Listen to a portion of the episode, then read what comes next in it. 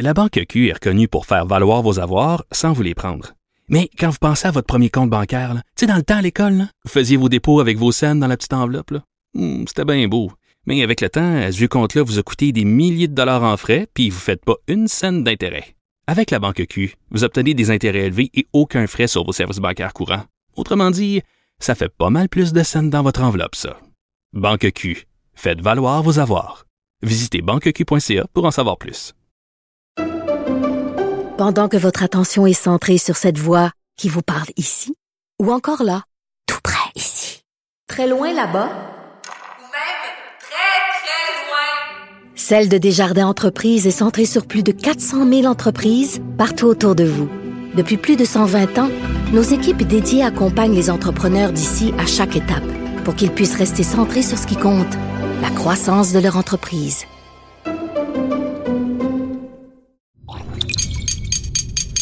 Cube Radio.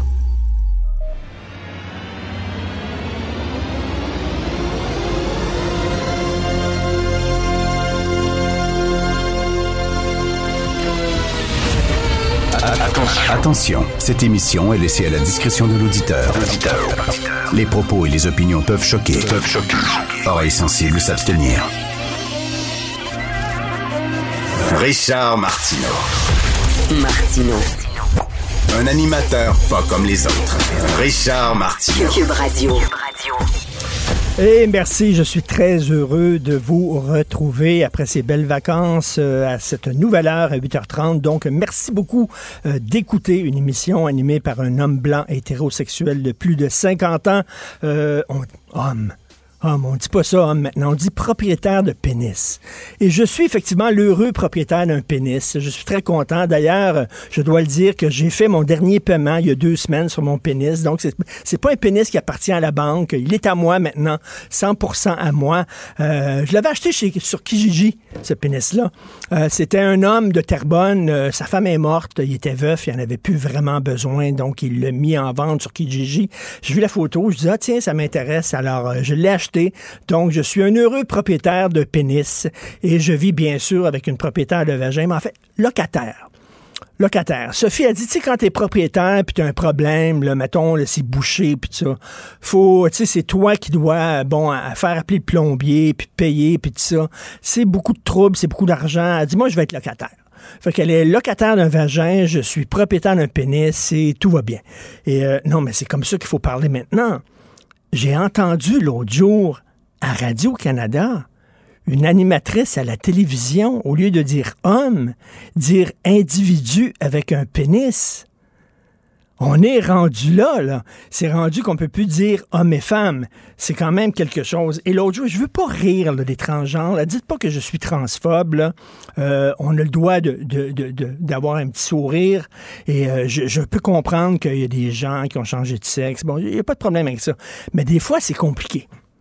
Alors l'autre jour, dans un journal euh, gratuit, un quotidien gratuit, j'ai lu qu'il y avait un transgenre non binaire.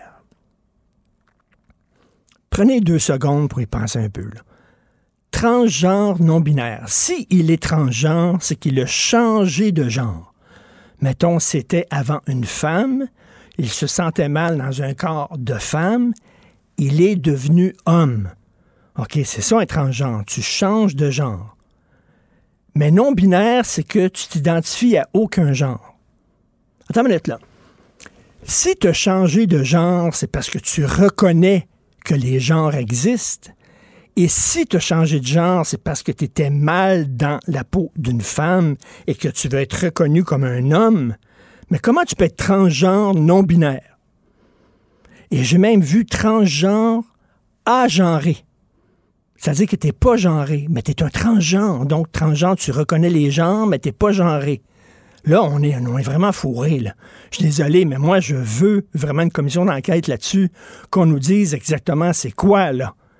Et euh, écoutez, vous savez, le Conseil des arts du Canada, Le Conseil des arts du Canada a une banque d'œuvres d'art. Et vous, vous pouvez louer des œuvres d'art à cette banque-là. Si vous avez un bureau, puis vous voulez avoir une toile d'un peintre canadien euh, ou québécois, vous louez ça, puis bon, ça vous coûte tant par mois et vous avez euh, le, cadre dans votre bureau.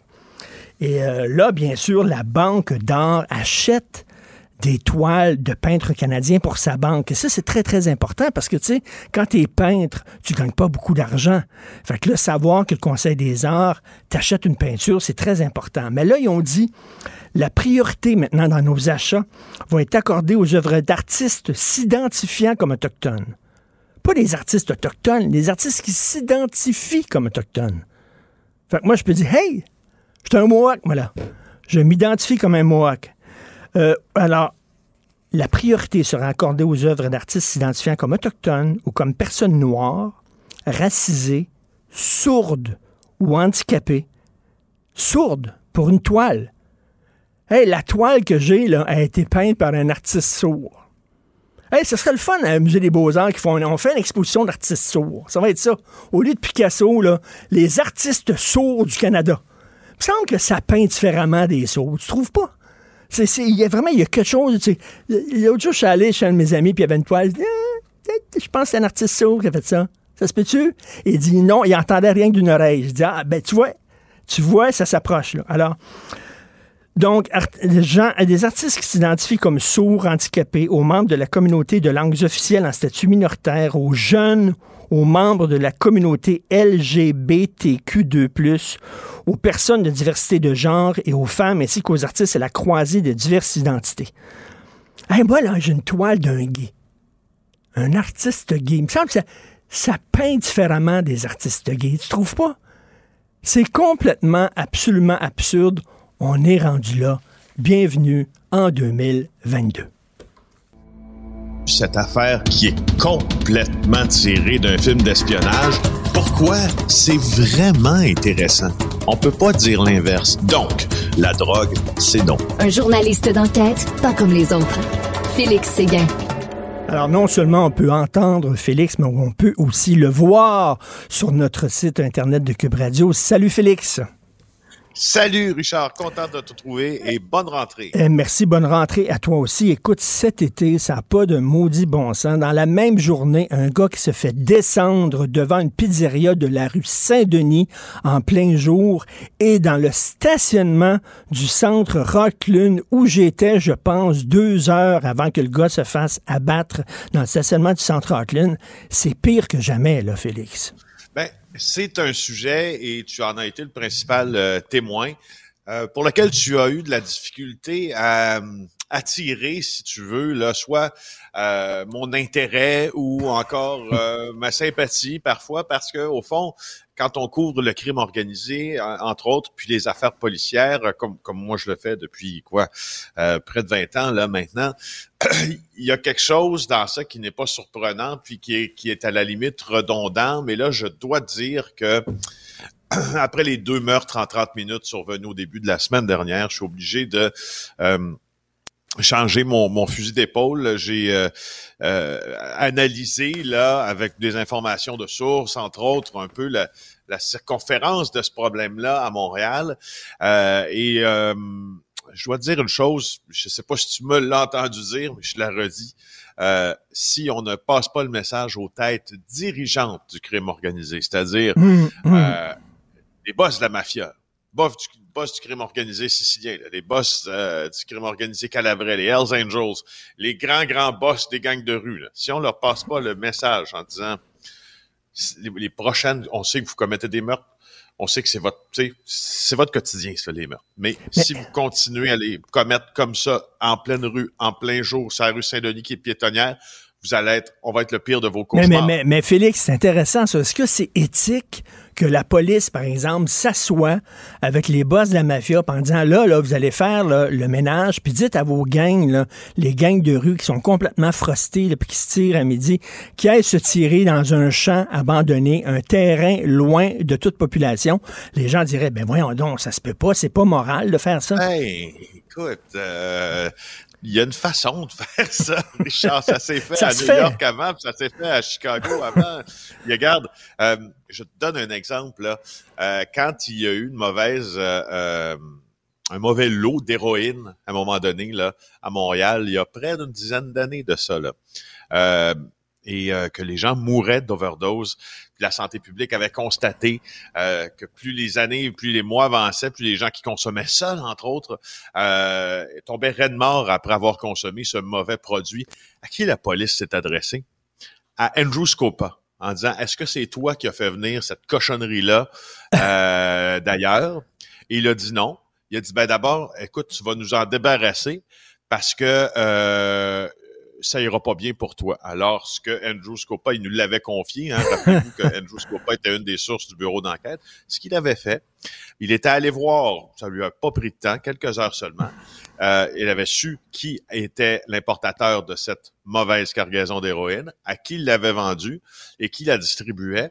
Il est allé voir tout le monde, il a dit, ça finit aujourd'hui. Et le problème, c'est terminé, C'est terminé. la même journée. Donc, la Ah ouais. police Alors, qui demande possible. à un mafieux de les aider à lutter contre une mauvaise drogue. Puis lui, évidemment, il veut pas que la, la police lui serre un, un peu plus serré les, les bijoux de famille. Exact, Donc, euh, exact. donc- Est-ce qu'il y a un problème avec ça? Non. Moi, j'en vois pas. J'en vois aucun. Je veux dire, la police est là pour réprimer le crime et est là pour protéger aussi le public. Pour le protéger, le public, tu fais quoi?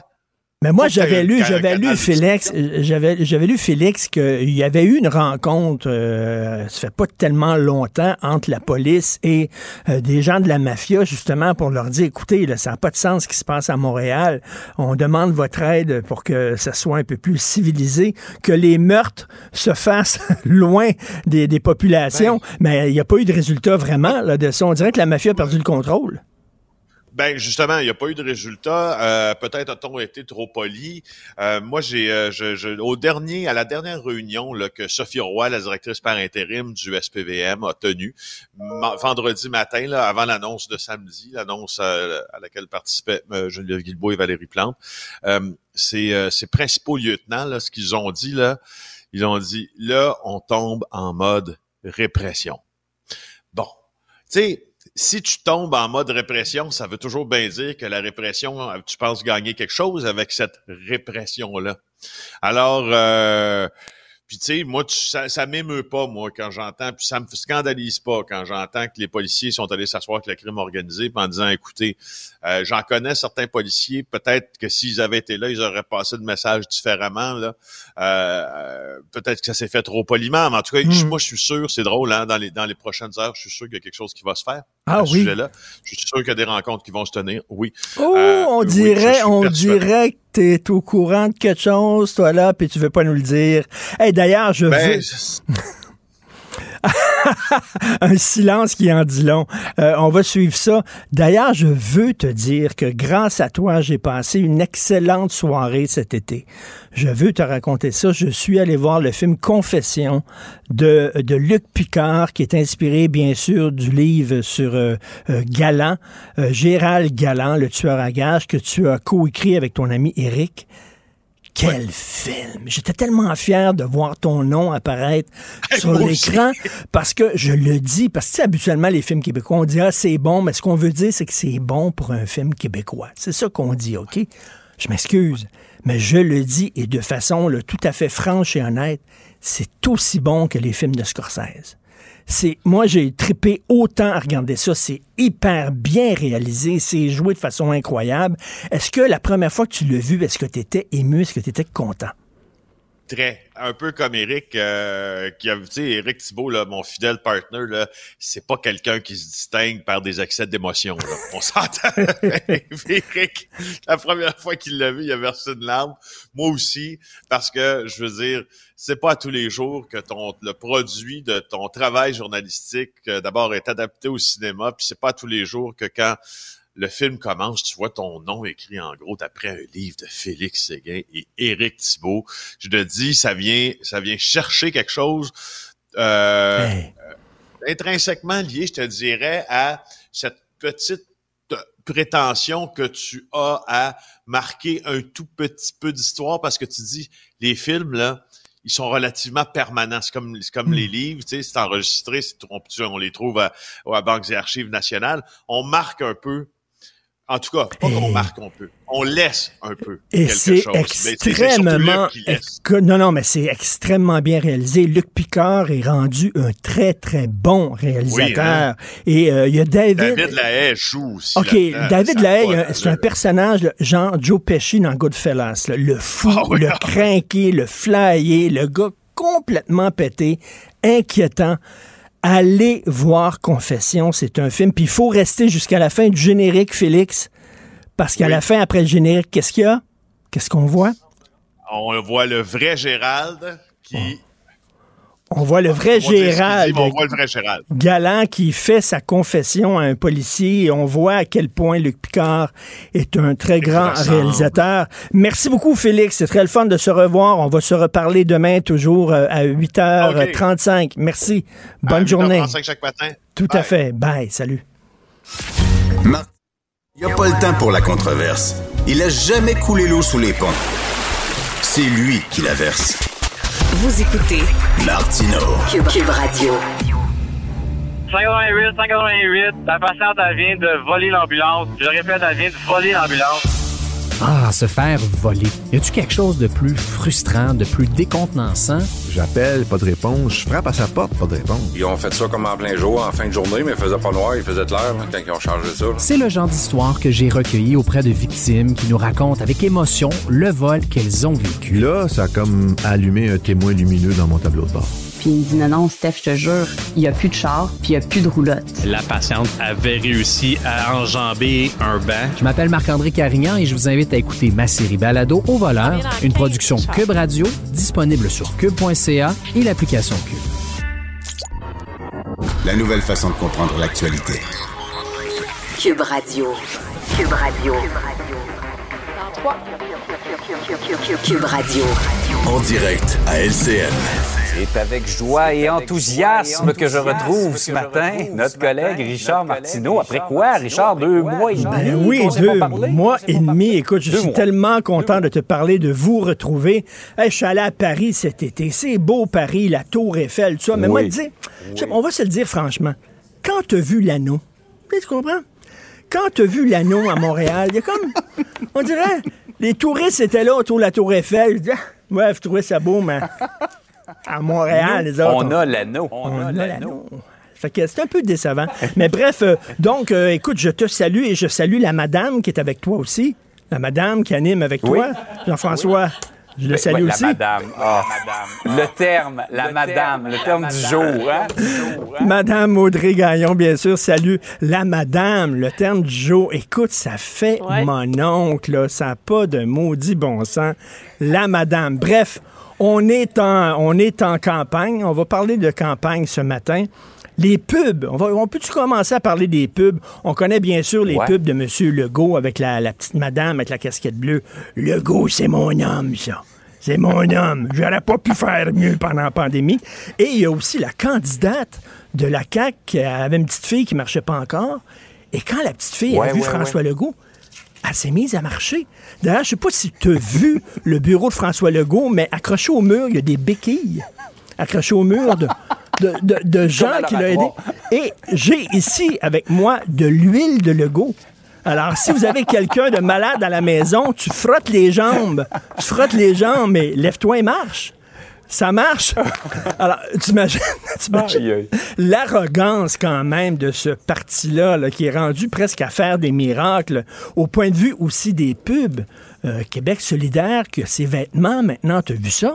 Sa ligne de vêtements. Ouais. Alors, un parti qui est contre la consommation, un parti qui est contre le mercantilisme et le matérialisme, maintenant, ils vendent des cotons ouatés parce qu'on est en mou à Québec solidaire. On fait la campagne en mou et on vend aussi des bas. OK, une paire de bas, 20 piastres. M'a dit, Jean-François, chez l'aubainerie, là, à l'aubainerie, tu as trois paires pour 15 piastres. OK? 5 piastres la paire de bas. Je les ai essayés. Magnifique. C'est saillant, saillant. Ça va très bien ton pied. 5 piastres le bas. Ça te fait un beau autres- mollet. C'est un beau mollet. Eux autres, c'est 20 la paire de bas, fabriqués aux États-Unis en plus. Québec solidaire. Et de l'autre côté Ah, des ouais. pubs, bien sûr, tu Éric Duhem. Éric Duhem, il a montré deux vidéos. Un vidéo, il saute en parachute. Et l'autre vidéo, il s'entraîne avec Georges Saint-Pierre. Là, je me dis, il est en train de se préparer à une élection, lui-là, ou à un coup d'État? C'est quoi son prochain vidéo? Est-ce qu'on va le voir tirer à, mitraillette dans le bois? Je sais pas, mais en tout cas, il est prêt, lui, là. il va se parachuter devant le Parlement, c'est certain. Il va prendre le pouvoir, c'est sûr. Donc, euh, on est, on, Wow. on est là à la campagne. En campagne. Les premières gaffes, hein, la madame euh, de, de la part. Le Parti libéral aussi, un candidat libéral qui dit il n'y a pas de problème avec le français. Il n'y a aucun problème avec le français. Ça te montre à quel point ils sont un peu déconnectés. Donc, très hâte. Je pense que ça va être une campagne assez intéressante quand même. En tout cas, ça commence fort, mon cher Richard. J'invite les gens à te lire ce matin dans le journal aussi sur la, la difficulté de comprendre les positions des Québécois euh, face à cette élection-là et face aux positions des différents partis. C'est fascinant, effectivement. Très dur à comprendre, Euh, on aura l'occasion de s'en reparler. Euh, c'est le début des classes, pénurie d'enseignants. Il y en a des centaines, je pense que c'est 700 qui 700. manquent au Québec. Et, et tu dis, c'est pas surprenant. Ben écoute, là, moi je préférais, je vais te dire, là, je préférais nettoyer des fosses septiques en pleine canicule qu'être enseignant. Je vais te le dire, là. Alors, écoute, t'es enseignant, t'as des pédagogues dans leur laboratoire qui ont jamais mis le pied Ouais. dans une classe, OK, qui, qui, qui accouchent de réformes complètement pétées, que toi, tu dois appliquer. Euh, si tu mets une fausse, une mauvaise note à un étudiant, premièrement, cet élève-là va se mettre à pleurer parce qu'il n'est pas habitué de se faire dire non, parce qu'à maison, c'est un roi. Hein, le moindre petit barbeau est accroché au tableau comme si c'était Picasso. Alors, si tu donnes une mauvaise note, premièrement, le petit va faire une dépression nerveuse et les parents vont se pointer en, vou- en voulant te casser la gueule. C'est pas évident. Et quand tu es prof aussi, euh, tu te retrouves avec des classes, avec des cas lourds, des cas extrêmement difficiles. On veut faire l'intégration, c'est très bien, tout le monde est pour ça. Sauf que les classes difficiles, les vieux profs qui ont de l'expérience, ça leur tente plus. Et là, ils disent, ah, l'ancienneté, c'est pas moi qui va avoir cette classe-là. Donnez ça Mhm. aux petits jeunes qui sortent de l'université. Mais le petit jeune, là, il a jamais enseigné, puis il se retrouve avec les pires classes, exactement. Là. Donc, Ouais. écoute, c'est très difficile. Tu as vu, il y a une classe où euh, on a dû calfeutrer les fenêtres, ils peuvent même pas s'ouvrir. Il y a encore des problèmes. Les ventilations, je m'excuse, mais au mois de septembre, il fait encore aussi chaud qu'au mois de, de, du- de mois d'août, au mois de juillet, presque. Euh, donc, problème de ventilation, problème de pénurie. Ça sera pas une rentrée facile pour les enseignants. Ils ont tout mon respect. Ouais. Il y a peut-être plus de masques, mais il y a encore bien des problèmes qui euh, subsistent dans nos écoles. En Tout tout cas, à Richard, fait. tu viens de nous prouver dans les dernières minutes que tu es en grande forme, rentrée de tes vacances. Oui, je Ben, prendrais parce que, d'huile c'est parce que j'ai de bu, Legault. j'ai bu deux gouttes de ça, l'huile Legault. C'est extraordinaire. Ça te donne là, de, comme de la de mine dans de le crayon. Tout à fait. Hey Richard, euh, bon début de saison. Passe Merci. une belle journée. C'est un plaisir de te retrouver maintenant Très tous les matins, 8h45. Merci. Salut, madame. Bye. La Banque Q est reconnue pour faire valoir vos avoirs sans vous les prendre. Mais quand vous pensez à votre premier compte bancaire, tu sais, dans le temps à l'école, vous faisiez vos dépôts avec vos scènes dans la petite enveloppe. là.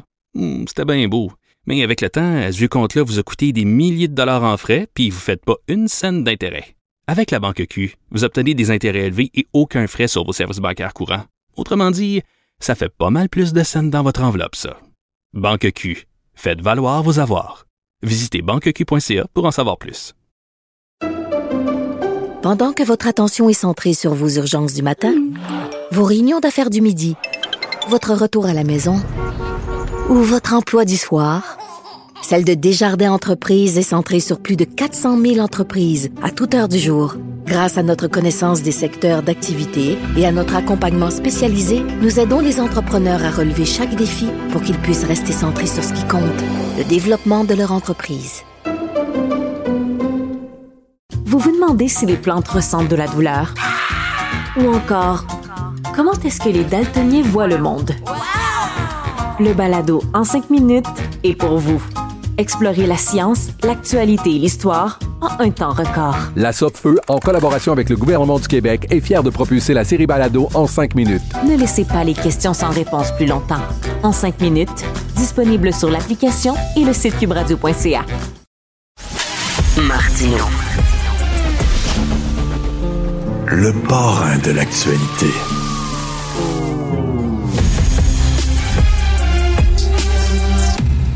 Alors, euh, Raphaël Fievé était candidat de Québec solidaire dans l'Assomption et euh, c'est un gars euh, qui vient d'un milieu ouvrier, d'un milieu populaire. Son père était soudeur, sa mère travaillait dans des laveries, son grand-père était mineur dans des mines de charbon. Donc, c'est quelqu'un qui connaît bien le milieu des travailleurs, des gangs petits, qui, qui, de- qui devrait être l'électorat ciblé de Québec solidaire. Je pense qu'il aurait pu faire un très, très bon candidat pour Québec solidaire. Malheureusement, on lui a dit de quitter parce qu'il avait, entre autres, favorablement commenté une de mes chroniques, une chronique dans laquelle je parlais, je crois, de Mathieu Boccoté. Fait que là, les deux anges du diable, toi, Mathieu puis moi, donc il a commenté favorablement. Il se promenait pas avec un t-shirt avec ma face dessus, là. C'est pas ça, là. Euh, il a rien commenté une chronique et on lui dit non, tu ne peux plus être candidat pour Québec solidaire. Il est avec nous, Raphaël Fivé, bonjour. Oui, bonjour, M. Martineau. Bonjour. Euh, ben, euh, on va on va décoller là, de, de- de ma petite personne. là. Je veux je veux pas euh, parler de, de mes chroniques à moi. C'est que en fait vous vous êtes très critique en- envers les woke et euh, je pense que ça passe mal au sein de Québec solidaire. C'est un peu ça le problème. Hein? Eh oui, c'est un peu comme ça que j'ai compris, effectivement. Moi, ce que j'étais critique surtout, c'est d'un d'un mouvement extrémiste du côté des woke. Euh, comme je disais encore récemment aussi, euh, un de vos collègues, c'est que euh, quand on parle de woke, c'est sûr, on met un peu tout n'importe quoi parfois là-dedans, dans ce mot-là. Mais effectivement, il y a comme un mouvement woke aujourd'hui qui vient des États-Unis, qui a tendance à vouloir réinventer un petit peu toute l'histoire, qui a aussi tendance à vouloir effectivement à supprimer des livres, changer des, des- changer de nom. Faudrait plus dire père, mère, mais il faudrait mettre parent 1, parent 2. Euh, on prenait l'exemple aussi du carouling, ou on peut prendre l'exemple aussi maintenant récemment de ce qui est passé aussi, je pense, dans les médias. où était question de dire euh, que, que finalement les hommes peuvent être enceintes également. Enfin, Il y a toute une quelque chose de, moi je trouve d'inquiétant à certains niveaux. Je j'ai pas de problème effectivement euh, parce qu'on on m'a aussi dit que j'étais du coup ben, d'avoir partagé vos chroniques et d'avoir partagé euh, une inquiétude euh, sur par, par rapport au woke. On me disait finalement, ben, je suis pas mal transphobe. Excusez-moi, transphobe, euh, je fais partie du fascisme, enfin, tous ces éléments-là. là. Et, euh, mais effectivement, donc moi, je c'était un peu inquiétant parce qu'effectivement, en même temps, quand on regarde euh, même mes propos, même euh, un article que j'avais écrit à un moment donné sur les woke, je disais qu'effectivement, la, problématique, c'est d'interdire les gens de parler de quelque chose. Euh, C'est la liberté d'expression qui est atteinte euh, en tant que telle. Parce que M. Fievé, encore, là, vous vous dites de gauche, vous vous, vous revendiquez de gauche. Oui. Donc, on, on- on- critiquer les woke, ça veut pas dire qu'on est de droite, là. Non, ben en fait, les woke, je, je dirais que le- les woke, en fait, veulent réinventer l'histoire. Veulent, veulent, euh, je pense qu'aujourd'hui, on a tendance à dire que toute personne qui critique les woke est forcément de droite. Moi, je pense pas. Je pense qu'il y a beaucoup de gens de gauche aussi qui critiquent ce mouvement-là. Euh, Est-ce qu'ils osent le dire Pas forcément. Parce qu'effectivement, à partir du moment où on dit qu'on- qu'il y a une, une frange d'une certaine gauche euh, qui a tendance à croire qu'on a le droit de, de tout déconstruire, puis que à la limite c'est même très bien, puis qu'on ne devrait plus s'identifier comme homme-femme, euh, que de là de ça, ben, il faut dépasser, puis on, devient des parents, des parents 1, des parents 2, puis c'est un peu déshumanisé. Si on a tendance à dire ça, on est catégorisé de droite. Je prends juste l'exemple, exemple, on prend un exemple très, très simple de, Michel Onfray, en France. Oui. C'est un homme de gauche connu depuis très longtemps de gauche, mais pas de la gauche gouvernementale, pas de la gauche d'aujourd'hui comme se définit. Et parce qu'il critique lui aussi euh, le wokisme, cette religion de, c'est vraiment une religion, de, c'est devenu une religion. Euh, on le considère de droite, voire même d'extrême droite. Et il est là le problème, c'est qu'effectivement, ce mouvement-là a tendance à dire ben, tous ceux qui ne pensent pas comme lui est à droite. Mais je pense encore qu'il existe une gauche qui n'est pas forcément d'accord avec l'idée de euh, d'interdire telle, telle, telle catégorie de personnes, etc. Moi, je pense que si on parle d'inclusion, si on parle de tolérance, on doit tolérer tout. Et Euh, donc, donc, ça montre, ça démontre, M. Fievé, qu'au sein même de Québec solidaire, il y a comme une, une bataille interne, un schisme, un peu comme euh, au Parti conservateur du Canada, aussi euh, le, le parti est en train de se scinder en deux, c'est-à-dire qu'il y a des gens qui sont pour une droite traditionnelle, économique, etc. Et il y a des gens qui sont vraiment pour une droite sociale, qui sont des Trumpistes, on le vu avec Poiliev. Donc, il y a une chicane au sein du parti. C'est un peu la même chose avec Québec solidaire, c'est-à-dire vous, vous représenter la gauche traditionnelle, la défense des petits travailleurs, des gangs petits, des ouvriers. C'est tout à fait honorable, c'est tout à fait noble, mais au sein de Québec solidaire, il y a, il faut le dire, une aile qui est radicale, qui est plus woke. C'est ça qui est en train de se passer, là. Mais oui, effectivement. Moi, j'avais rallié justement Québec solidaire pour des principes qu'ils avaient eux-mêmes inscrits. Il hein. faut savoir que dans leurs principes, ils indiquaient euh, lutte à, l'intolérance. Donc, ils prônent la tolérance, l'ouverture aux autres, l'ouverture aux différentes diversités d'opinions. On voit bien que c'est pas le cas. Euh, donc, je dirais que, mais je mets pas tout Québec solidaire, tous les membres de Mmh. Québec solidaire dans le même panier. Mmh. Euh, à différence de, de, de peut-être certains chez eux, là. Euh, moi, je, je demeure persuadé qu'il reste au sein même, effectivement, comme vous dites, au sein de Québec solidaire, des gens vraiment de gauche qui veulent vraiment défendre des causes comme effectivement les travailleurs, euh, le- quand on parle d'augmentation de salaire, quand on parle de meilleures conditions de travail, Mmh. euh, quand on parle effectivement des infirmières qui sont obligées de faire du TSO euh, et qu'on veut améliorer leurs conditions de travail également. Je pense qu'il reste encore ce noyau-là. Aujourd'hui, malheureusement, j'ai comme cette impression que ce noyau-là, s'il a tendance à critiquer peut-être une frange un peu plus extrémiste, mais ils sont tus. On les fait taire. Mais, mais ce qui, est, ce qui dommage, monsieur, monsieur Févé, ce qui est dommage, c'est que, euh, à moins que je me trompe, mais il y a quelque temps, je pense, il y a à peu près un an, Gabriel Nadeau-Dubois avait réprimandé justement son aile là, antiraciste décoloniale en disant qu'ils étaient trop radicaux, puis qu'il euh, il instaurait, ils instauraient un climat toxique au sein du parti. Donc, il les avait remis à l'ordre, mais là, on dirait que c'est, on dirait que c'est eux qui ont gagné, là. Mais oui, en même temps, il les a remis à l'ordre dans les médias, face aux médias. Mais j'ai- moi, j'ai vraiment cette impression-là qu'on a devant nous un visage, mais est-ce qu'en interne, c'est pas autrement? Euh, Je disais l'autre jour, il y a une différence entre finalement le réel et ce qu'on l'image qu'on veut nous véhiculer. Un parti tolérant, etc., etc. Mais en même temps, si on pense un peu différemment, euh, on n'est pas on n'est pas bienvenu. Mais en même temps, de nouveau, on voit que sans la pression carrée extérieure, sans la pression des médias sociaux, des, des autres médias, pas sûr qu'ils auraient, par exemple, leur candidat qui traitait euh, le François Legault de suprémaciste blanc et euh, de la CAQ de nazi, pas sûr qu'il aurait retiré. Parce que c'était quand même un, un élément que ce monsieur-là avait sorti au mois de mai. Donc c'est pas nouveau. Un- S'ils font une enquête, ils ont, ils ont fait une enquête sur moi en reprenant un article que j'avais publié en 2021. Un tweet que j'avais publié en 2021. Donc j'ose supposer qu'ils ont fait la même chose avec tous les candidats. Ils ont fait la même chose avec tous les candidats. Pourquoi n'ont-ils pas vu que certains candidats, ou surtout celui-là, avaient mis justement ce genre de propos-là? Donc ça veut dire que ça avait probablement été validé, va- en du moins ils n'avaient rien dit en disant ben, pas de problème, jusqu'au moment où il y a une pression sociale, où les gens disent ouh là, on dépasse une limite. Et pour bien paraître, il faut l'écarter, ce monsieur-là. Mais il est toujours membre probablement de Québec solidaire. Donc, donc leur indignation, leur indignation est, est variable. Euh, Ils se sont indignés de vos propos, mais pas des propos de ce monsieur-là. Et la question à, à 100 000 dollars, Monsieur Fievé, euh, lorsque Mhm. bon, vous avez dû euh, quitter, là, on vous a annoncé que vous étiez plus candidat. Est-ce qu'il y a des gens de Québec solidaire qui partagent votre point de vue, qui vous ont appelé en disant Raphaël, je suis de tout cœur avec toi. Moi aussi, je suis inquiet de ce qui se passe au sein de mon parti. Pas du tout. Euh, moi, en fait, moi, j'ai joué carte blanche et que je connaissais des gens de, de la région de la Naudière, parce que je me présentais forcément dans l'Assomption, euh, en étant dans un groupe, puis je leur ai informé qu'effectivement, je ne pouvais plus être candidat. Euh, ce que m'avaient dit les deux personnes que j'ai rencontrées me disaient on va rien dire aux autres membres de Québec solidaire pour euh, préserver ta réputation. Donc là, on parlait de ma réputation, du fait que j'avais partagé un article qui n'avait pas de sens. là.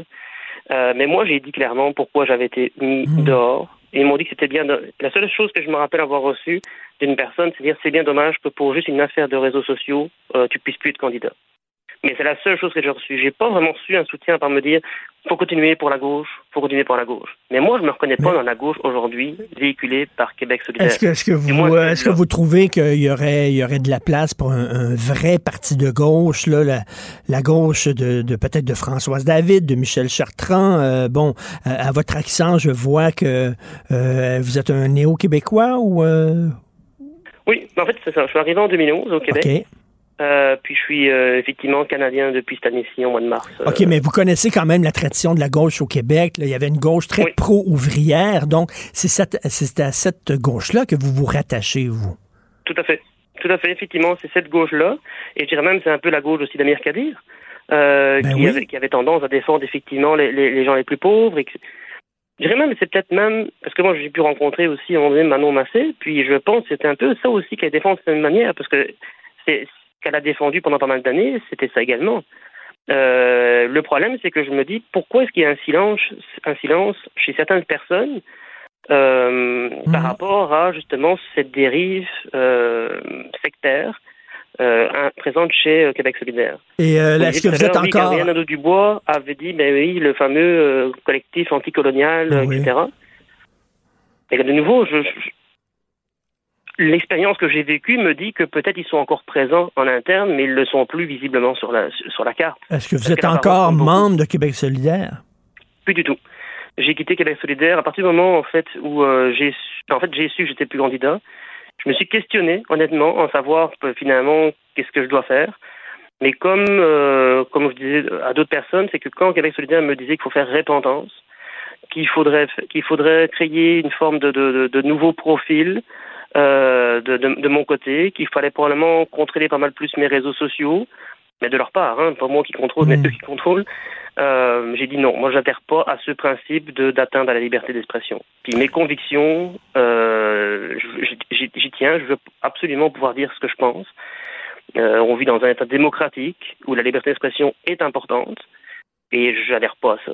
Donc oui, effectivement, j'ai toujours des idées de gauche, mais pas cette gauche sectaire qui dit aux autres quoi faire. Ben, c'est dommage parce meilleur que les que il y a de la place pour un parti de gauche. C'est la gauche que vous représentez. Vous savez qu'on est de deux familles idéologiques, vous et moi, mais on peut se parler. Euh, et euh, la gauche que vous représentez, qui est la gauche des gangs petits, qui, qui est, je veux dire, je viens d'un milieu ouvrier. Mon père travaillait dans une usine. Euh, Cette gauche-là me parle. Cette gauche-là m'intéresse. Donc, euh, j'espère qu'au cours de l'année, M. Fievé, on pourra se parler de temps en temps, pas seulement de Québec solidaire et de vos problèmes, mais de, de la gauche. Je veux parler avec un gauchiste, un gauchiste qui a de l'allure, un gauchiste qui est pas woke, un gauchiste qui est pas radical.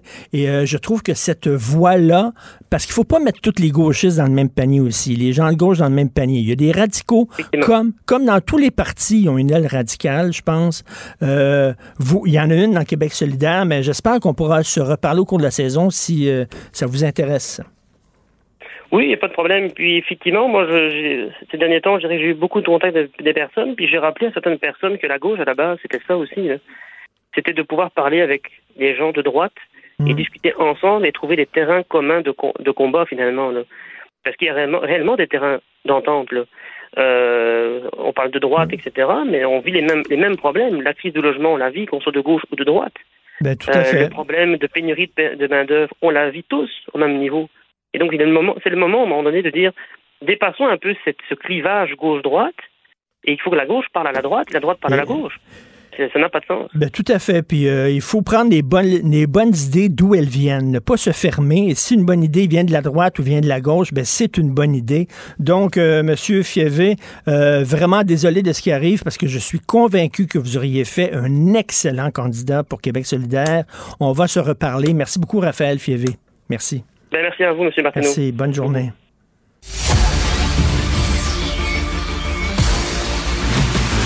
Jean-François Lisée. On va juste dire qu'on est d'accord. Thomas Mulcair. Je te donne 100 raison. La rencontre. C'est vraiment une gaffe majeure. Tu viens de changer de position. Ce qui est bon pour Pitou est bon pour Minou. La rencontre. Lisée.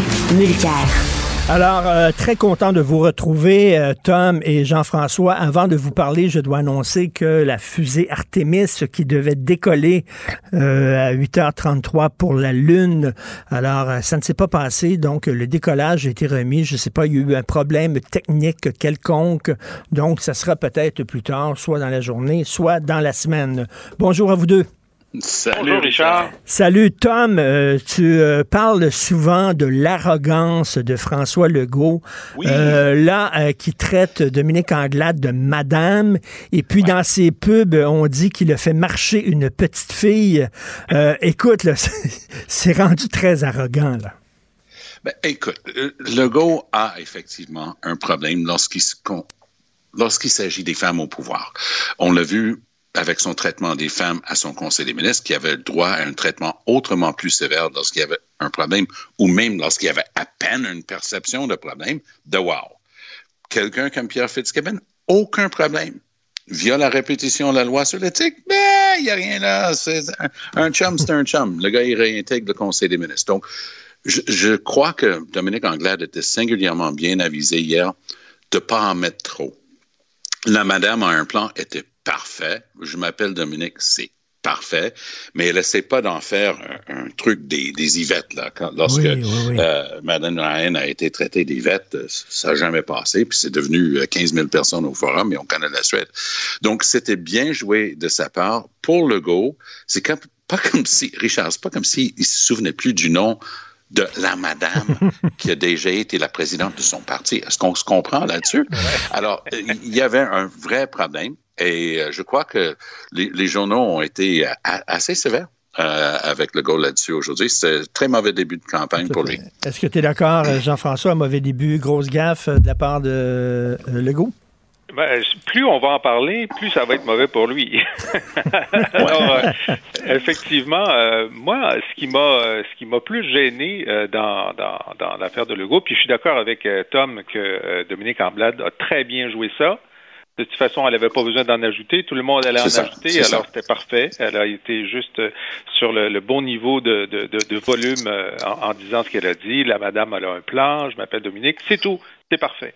Et puis surtout que pour elle, c'était un énorme cadeau que lui faisait euh, que lui faisait Legault Oui. parce que euh, en, en, en glissant sur Anglade, ben, Anglade qui essaye d'exister, elle essaye d'exister. Elle est à 7% chez les francophones.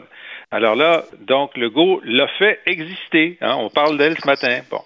Maintenant, moi, ce qui m'a plus gêné dans euh, la présentation de M. Legault, puis c'est pas tellement qu'il avait mis euh, tous ses euh, tous ses candidats à l'ombre alors que lui était à la lumière. On peut on peut tout parler de, de ces détails-là, mais c'est que dans son message principal, il avait l'air génial.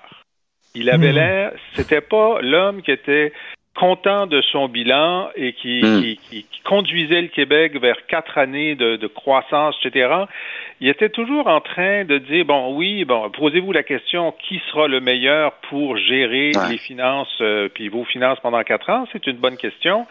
Mais c'était euh, il y a des problèmes, puis on le sait, puis il y a beaucoup de choses à faire. C'est tout, tout ça était vrai, mais c'était dit avec le ton du gars qui, qui était incertain de sa force. Et ça, ça m'a ça m'a frappé.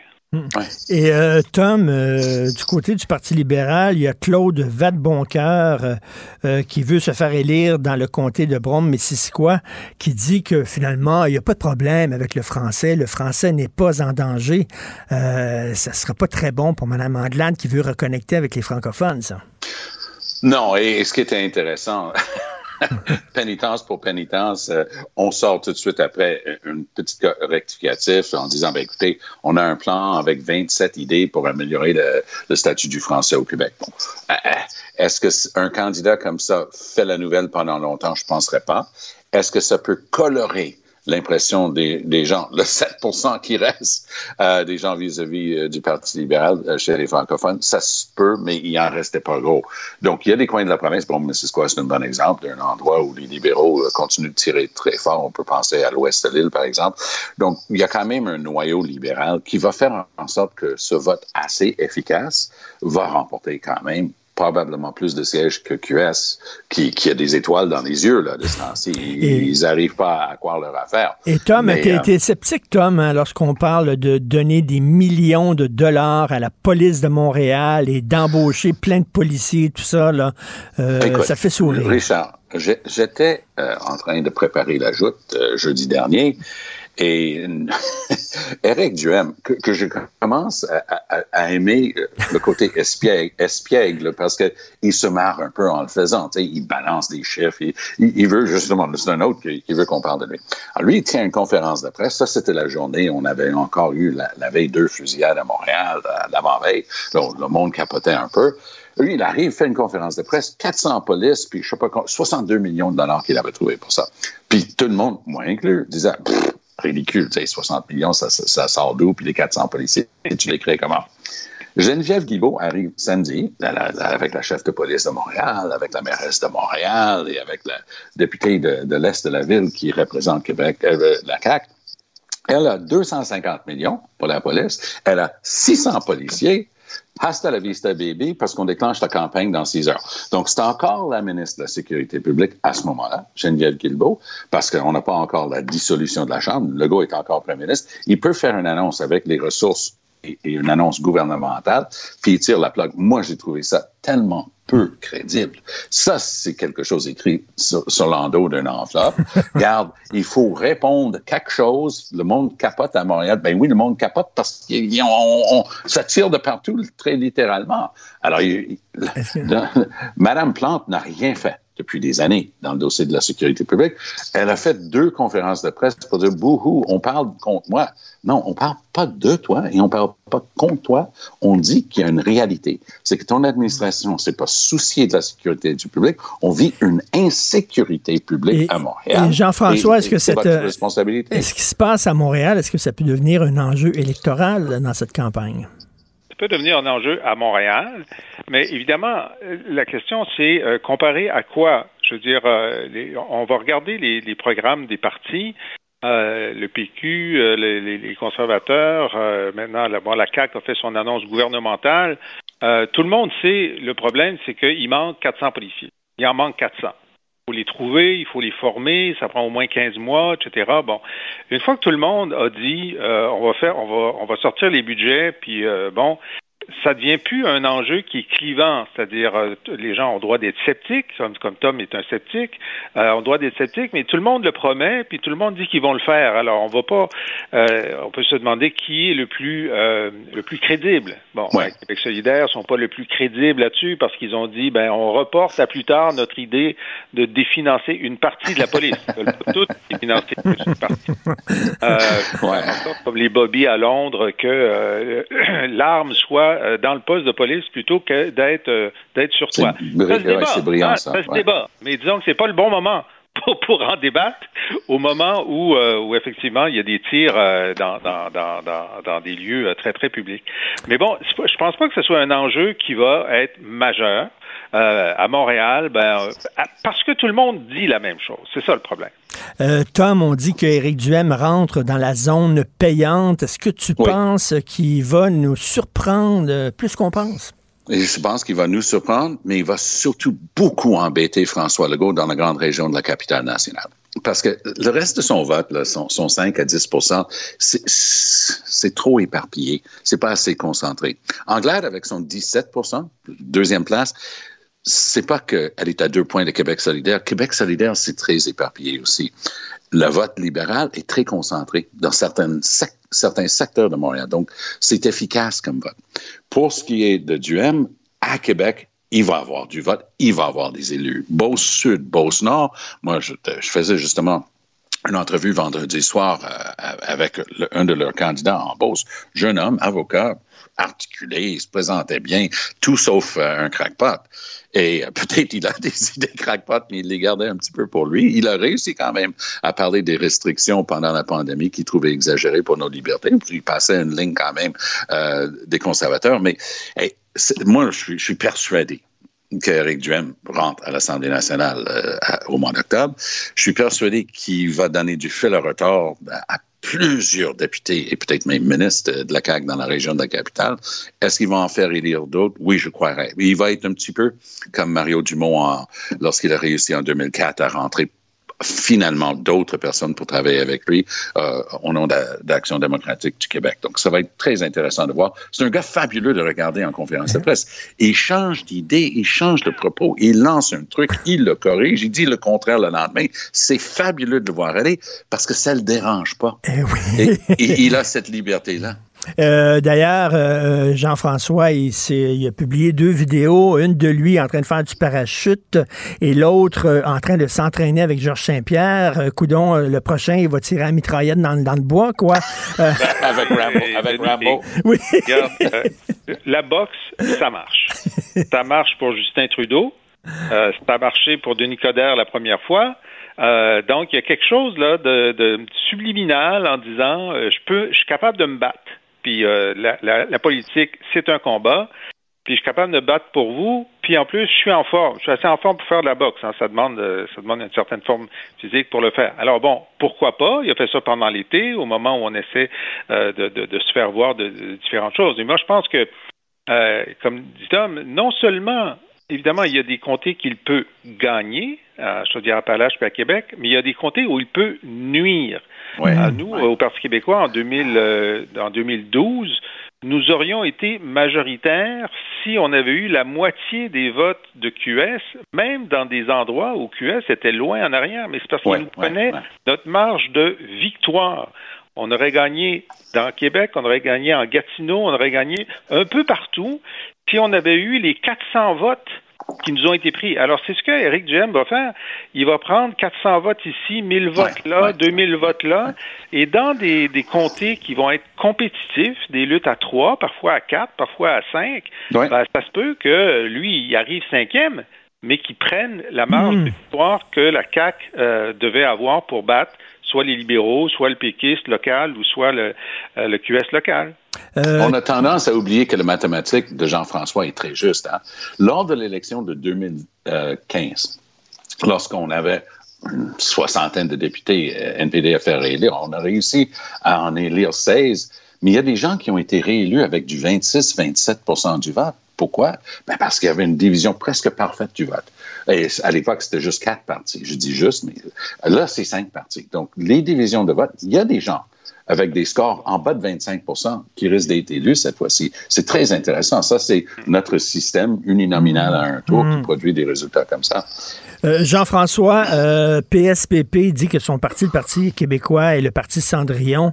Euh, de quel Cendrillon il parle? Est-ce qu'il parle de la pauvre fille qui est devenue princesse ou il parle de la fille qui a vu son carrosse se transformer en citrouille? Elle est devenue princesse après. Ça, L'affaire de la citrouille, ça, je m'en suis occupé en 2018. Fait que ça, c'est derrière nous. Maintenant, on est à la fin du film où elle devient princesse. Bon, maintenant que j'ai dit ça, euh, le- la question c'est est-ce que euh, il y a, comme, le dit euh, Plamondon hier, il y a 2 millions d'indépendantistes au Québec. Ils sont répartis partout dans le paysage. Euh, S'il réussit à en convaincre un certain nombre de revenir au PQ, ben, il va passer de 9 à 18% puis s'il est à 18% ben, il survit. Alors lui, c'est ça son objectif. Moi, je pense qu'hier, il était sur sa cible, exactement sur sa cible. Donc, il y a une grande partie de la population, hein, peut-être 80% ils disent on ne sait pas de quoi il parle. Très bien. Et lui, il parle aux 20% qu'il veut avoir dans, la boîte pour lui. Et sur la question du français, hein, 44% des Québécois pensent que la loi 96 ne renversera pas le déclin. Ben, il est le seul à dire ça, puis il est le seul à dire qu'il faut aller plus loin. Donc, il y a son champ de patates, lui, qui va, qui va cultiver pendant tout ce temps-là pour, euh, pour faire de la vodka à la fin. Alors, C'est un champ, au mois d'octobre, c'est un champ de citrouille plutôt. Est-ce que, est-ce que, est-ce que, Tom, tu penses que, tu penses que l'électorat québécois va présenter un soulier de verre à Paul Saint-Pierre Plamondon? Ben, il a l'avantage d'être sous-estimé. Quand on baisse les attentes comme ça et qu'il y a, s'il y a une petite remontée, les gens- vont le remarquer. Alors, il a cette chance-là. Il y en a un que je vais regarder de très près, c'est Gabriel Nadeau-Dubois. Je vais te dire, euh, honnêtement, Richard, j'étais surpris Hmm. quand j'ai vu leur slogan qui était « changer d'air ». Je me suis dit, ouf, c'est une tantinet arrogant. Tu sais, d'un air de dire, c'est le cas de le dire, d'un air de dire, euh, euh, il n'y avait rien avant moi, puis maintenant je suis ici. Puis quand j'ai vu les posters, je me suis dit, oh, je rêve. Il tourne physiquement le dos à, Manon, à Manon Mancé, qui a porté ce mouvement-là avec les Françoise David de ce monde et Amir Kadir et j'en passe, à bout de bras pour le monter à quelque chose. Puis lui, il dit, ouais, mais il y a juste moi. On va changer d'air. Là, on oublie ça le passé. Je suis enfin arrivé pour, pour être la vraie gauche. Je me suis dit, ouf, il y a des gens qui ont travaillé ce dossier-là pas mal plus longtemps que toi, euh, Gabriel. Euh, Peut-être que tu devrais avoir un brin de modestie en disant ça. Moi, j'aime bien, j'aime bien euh, ce type-là. Il est super articulé. Euh, ses idées collent aux, aux miennes la plupart du temps. Mais j'ai pas aimé ce bout-là où il se, honnêtement, je pense qu'il se prenait un petit peu au. pour Mais, un mais, autre. mais là, ils Je vendent même t'en leur... donner un autre, euh, Tom. Euh, écoute, hier, dans son discours, il a dit, puis moi aussi, je pense qu'il est très articulé, puis il y a énormément de, de, de, de, de compétences. charisme. hein. De charisme aussi. Et il a dit, je cite, les vieux péquistes et les vieux libéraux ensemble, c'est ça la coalition Avenir Québec. Et cette phrase-là a été mise en ligne par Québec ça. solidaire. Ils Et sont là, fiers de les ça, vieux oui, péquistes, oui. les vieux libéraux, là, c'est la moitié de l'électorat, là. Ouais, oui. Alors, Ben euh, oui. c'est- tellement malhabile de dire ça. Oui. Euh, Il y, a- y vraiment un, un- euh, disons, le, le, la menace de l'arrogance plane sur Oui, Québec solidaire. oui. Moi, je me souviens quand j'étais dans la trentaine, mon patron était un gars que j'adorais, Claude Ryan. J'a- J'aimais tellement ce mec-là. Il avait une vision. Un jour, je tenais un propos un peu comme ça, très partisan, axé sur qui nous étions. Il me regarde et dit, Monsieur Mulcair, en politique, on additionne toujours, on soustrait jamais. Et c'est une leçon comme ça que notre ami Gabriel Nadeau-Dubois aurait dû recevoir de quelqu'un. Tu es en train de dire que tu veux rien savoir d'une grande partie de la population. Puis je m'excuse pour lui, je suis vieux, je suis dans la mi-soixantaine, mais j'ai mené des luttes en environnement, notamment, puis en droits sociaux. Moi, j'étais j'étais un élu dans mon syndicat, syndicat à Québec lors de la bataille des années 80 contre le, le gouvernement péquiste qui nous avait coupé nos salaires. Je peux-tu dire que j'étais sur la ligne de front bien avant qu'il soit au monde? Ben là, mais tu sais, c'est quoi, là, les jeunes, là, quand il y a des gens aux cheveux gris qui parlent OK boomer. On leur dit Ferme-la ta gueule. C'est un peu ça, d'ailleurs, ça pourrait être leur slogan à Québec solidaire. OK boomer. Hey, merci, vous êtes en feu, les deux. Quel plaisir de vous retrouver. On se reparle Hey, demain. À bientôt. Salut. La Banque Q est reconnue pour faire valoir vos avoirs sans vous les prendre. Mais quand vous pensez à votre premier compte bancaire, tu sais, dans le temps à l'école, vous faisiez vos dépôts avec vos scènes dans la petite enveloppe. Hmm, C'était bien beau. Mais avec le temps, ce vieux compte-là vous a coûté des milliers de dollars en frais, puis vous ne faites pas une scène d'intérêt. Avec la Banque Q, vous obtenez des intérêts élevés et aucun frais sur vos services bancaires courants. Autrement dit, ça fait pas mal plus de scènes dans votre enveloppe, ça. Banque Q. Faites valoir vos avoirs. Visitez banqueq.ca pour en savoir plus. Pendant que votre attention est centrée sur cette voix qui vous parle ici, ou encore là, tout près ici, très loin là-bas, Celle de Desjardins Entreprises est centrée sur plus de 400 000 entreprises partout autour de vous.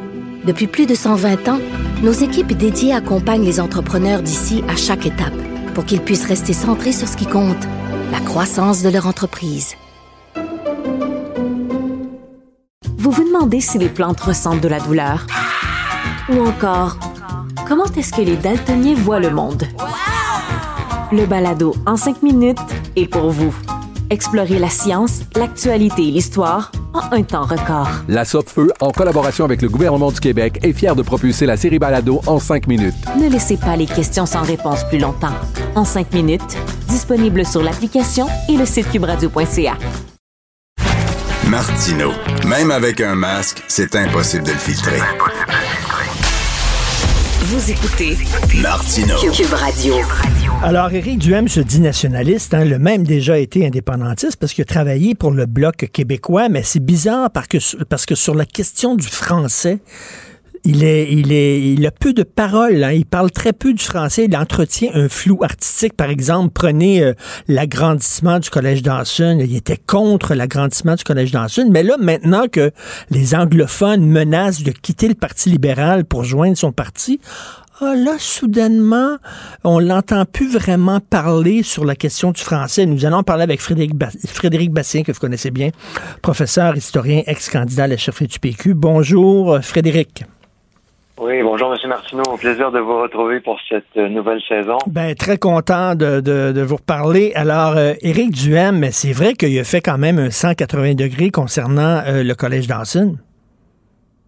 Oui, ben écoutez, M. Duhem euh, se positionne de, de, de plus en plus ouvertement comme le candidat euh, pour euh, le, le- le candidat des anglophones, finalement. Alors, il voulait il voulait, bon, il a su le collège Dawson, sa position là est, est taillée sur mesure pour euh, attirer les ceux qui sont euh, insatisfaits du recul de la CAQ sur euh, l'agrandissement du, du collège Dawson.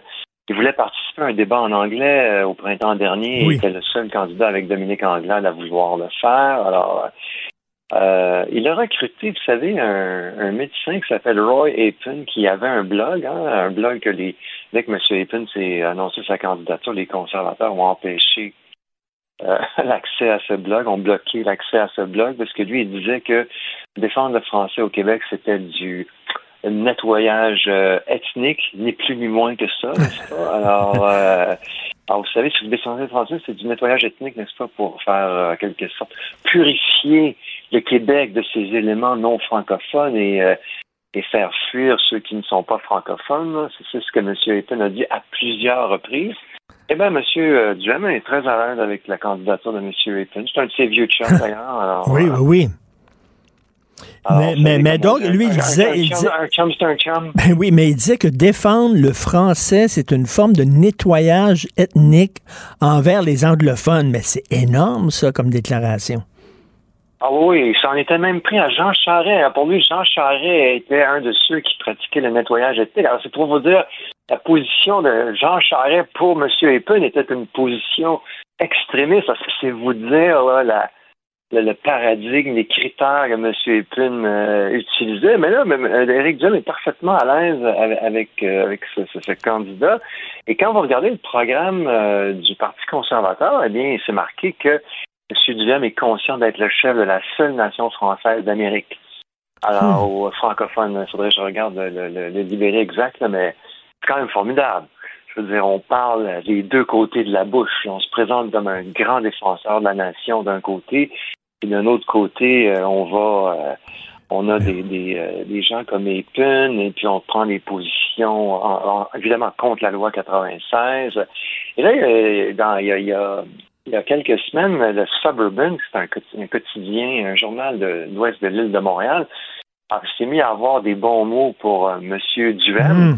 Et là, et là, Éric Duhem s'est vanté de ça, regarder le Suburban qui me trouve que je suis vraiment très bon, puis c'est ci, puis c'est ça. Le Suburban, c'est un, c'était un, un journal qui a pris euh, position pour la partition du Québec en cas d'indépendance. hein. Ça voulait dire que on allait arracher le West Island de la nation, on allait arracher les enclaves anglophones euh, du Québec indépendant, et ça, serait, ça resterait des, des, des, des- des territoires qui seraient euh, annexés au Canada anglais, en quelque sorte, à l'intérieur même du territoire québécois. Alors ça, ce sont des gens profondément anti-Québec. Là, ça ne peut pas avoir plus anti-Québec que ça. Eh bien, M. Duhem s'acoquine avec ces gens-là et puis parfaitement à l'aise avec ça. Et il y a même des candidats conservateurs, vous dites, qui font des discours bilingues dans des comtés entièrement francophones? Ah oui, absolument. À Sherbrooke, par exemple, c'est un endroit, mais il y a eu d'autres d'autres exemples de ça. Alors, on la joue, on joue la carte bilingue. Alors, alors c'est ça comme M. Duhem le mange à tous les râteliers, là. Alors, euh, renie complètement ses convictions passées de nationaliste là, et d'indépendantiste. Moi, je l'ai connu, Éric Duhem, à Laval dans les années 80-90. C'était quelqu'un qui aimait passionnément le Québec, qui défendait le français avec tout le talent, le même talent qu'on lui connaît, parce que c'est un politicien talentueux, ça c'est très très clair, euh, au sens d'habile, n'est-ce pas? C'est dans ce sens-là que je, je veux le dire. Et donc, il défendait l'indépendance et tout ça, et là, qui a fait un virage 180 degrés, n'est-ce pas? Et qui se retourne avec euh, à hargne euh, contre, euh, contre un peu comme comme comme, comme un, un amoureux est conduit par sa fiancée. là, il se retourne se retourne contre ses anciennes amours. C'est vraiment. euh, Mais, mais il se présente comme un homme de principe alors que c'est un opportuniste, là, parce que lui s'est fait vacciner, sauf qu'il il courtisait les, les antivax. Il passe la gratte. Là, il a vu, là, écoutez, là, je peux aller chercher euh, des votes euh, chez les gens qui sont contre la loi 96, qui ont même pas digéré la loi 101. Je vais aller les chercher, je veux les courtiser, je me fous de mes Excusez-moi, mais il y a un mot en français pour ça, c'est guidouner. C'est une guidoune. Ben, écoutez, c'est sûr que les principes, pour les principes, on devra repasser, euh, je veux dire, comme vous venez de le dire. Monsieur Duhem, durant la pandémie, qui a accusé la CAQ de manquer de transparence à, plusieurs, euh, plusieurs reprises, mais lui, par contre, comme je vous le disais, son candidat, avec son blog et puis toutes ses attaques contre les défenseurs du français, ben, les conservateurs, eux, ils l'ont, ils l'ont, euh, ils l'ont censuré l'information. Ils l'ont bloqué l'information. Ça a fini par sortir quand même.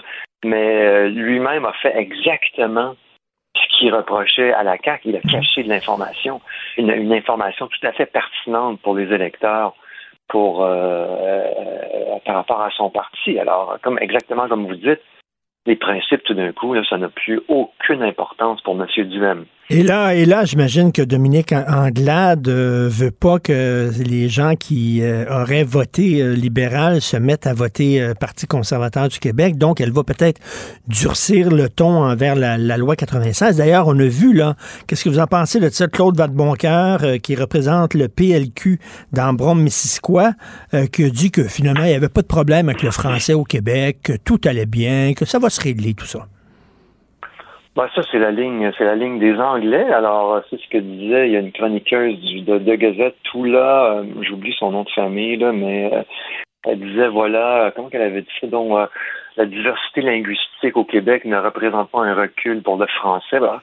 Toutes sortes d'arguments, mais alors là, tout à fait, tout à fait tirés des verres, tout à fait malhonnêtes, des arguments totalement malhonnêtes pour nier, n'est-ce pas, le recul du français. Puis là, vous avez un, vous avez un candidat francophone qui va, euh, qui va, qui reprend exactement ce discours-là. Euh, de bon encore tout là, euh, excusez-moi, j'ai oublié son nom de famille, mais qui est un discours tout à fait répandu dans la communauté anglophone. C'est ce que c'est ce que les Anglais disent. Et moi, je l'entends régulièrement. Hein. en, tout cas, j'ai hâte de voir, euh, j'ai hâte de voir le premier débat des chefs parce que on va bien sûr parler de la défense du français et j'ai hâte de voir euh, Éric Duhem patiner. Ça va être digne des Ice Capades. Merci beaucoup, Frédéric Bastien. Puis on vous lit bien sûr euh, vos chroniques, vos commentaires dans le Journal de Montréal. Merci. Bonne journée.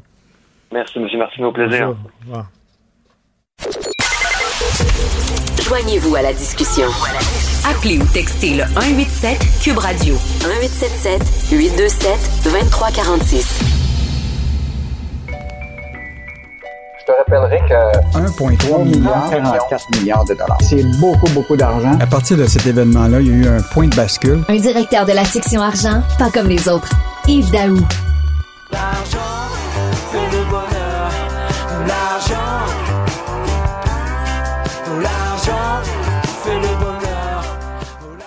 Alors, Yves Daou, bien sûr, on va parler de la, les bonnies encore à la caisse. C'est un clou sur lequel euh, les journalistes de la section argent aiment cogner avec raison. Donc, euh, Yves, ben, premièrement, bienvenue à cette nouvelle saison.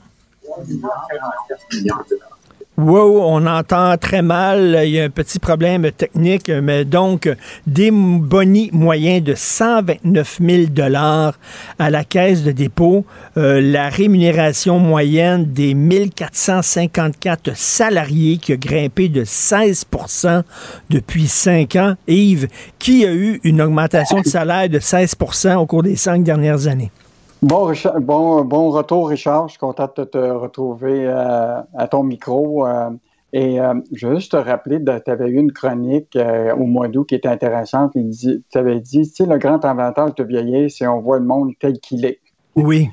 Et là, ce qu'on voit, là, c'est que tu as une société qui va être de plus en plus divisée. Tu vas avoir les gens qui vont avoir de la difficulté tu comprends-tu? Ils tirent le gars par la queue à cause de l'inflation, à cause de, la hausse des prix partout. Puis de l'autre côté, tu as euh, des dirigeants qui se payent des bonnies puis des salaires euh, importants. Alors, notre journaliste Sylvain Larocque s'est mis à gratter le rapport annuel de 2021 de la Caisse de dépôt. Et imagine-toi, on a découvert qu'il avait mandaté, embauché deux firmes pour procéder à une amélioration du programme des bonnies. Et là, ce qu'on s'aperçoit, c'est que eh cette bonification-là, elle a, fait bondir de 13% par personne les bonnets octroyés à la Caisse en 2021. Donc, la prime moyenne atteint 129 000 pour un Ils ont versé 187 millions à 1400 salariés de l'institution. Puis en plus de ça, la rémunération totale moyenne euh, est désormais 350 000 par salarié, en hausse de 16 euh, par rapport à il y a cinq ans. Écoute, là, la Société d'État a répondu Ah oui, mais on fait ça parce qu'on est en concurrence avec les banques, etc. Mais la, réalité, là, c'est que c'est plus un service public travailler à la caisse, c'est celui qui va gagner le plus d'argent. Ben oui.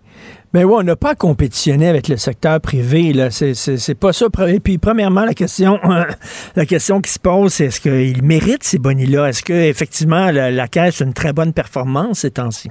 Ben là, euh, tu sais que le, dernier rendement, c'était extrêmement difficile. Hein. C'était une baisse de 7,9% euh, alors que Teacher avait fait euh, beaucoup mieux avec une petite progression de, quelques pourcentages parce que tu sais que les marchés ont, chuté. Mais là, évidemment, ça, c'était le premier semestre, les six premiers mois. Là, on va voir le reste de l'année. si la caisse va se, va se récupérer. Mais il y a demeure pour moi là, que la hausse des salaires dans le secteur financier, écoute, c'est, c'est, ça atteint des limites incroyables. Puis je te rappellerai là, que la Caisse n'est pas la seule à bonifier tout son programme d'investissement Québec. Là, l'année passée, là, ils ont augmenté les bonnies de 7 à 9% des salaires de base. Euh, écoute, dans le cas des vice-présidents exécutifs, les primes peuvent atteindre jusqu'à 52% du salaire. Euh, donc, euh, Hein. on, on dirait que tu sais, le, quand c'est l'argent public, là, on dirait qu'il n'y a pas de limite.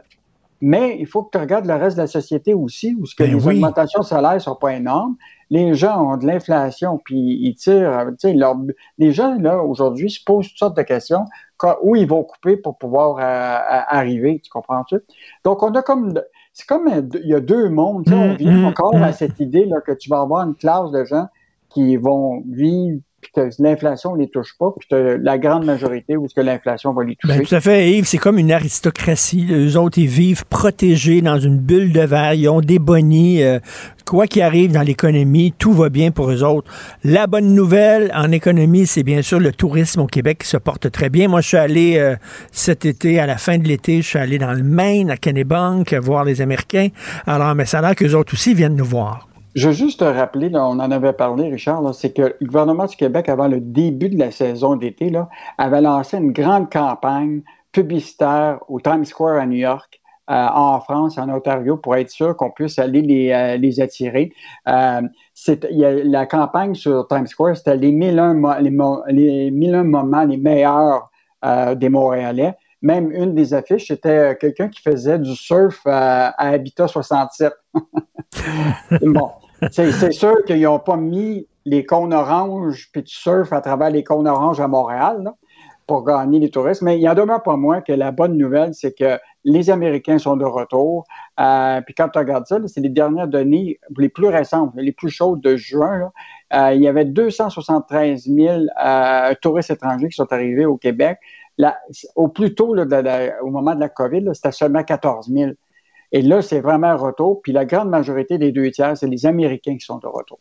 Euh, donc, euh, quand même, bonne nouvelle. Euh, évidemment, il y a eu des festivals, il y a eu évidemment le Grand Prix qui va se rajouter à ça. Mais ce qui est intéressant, c'est que les touristes étrangers, on dirait qu'on est concur- on concurrence toutes les autres provinces du Canada. Les, les touristes étrangers ne vont pas nécessairement en Ontario, Ah, ni en Colombie-Britannique.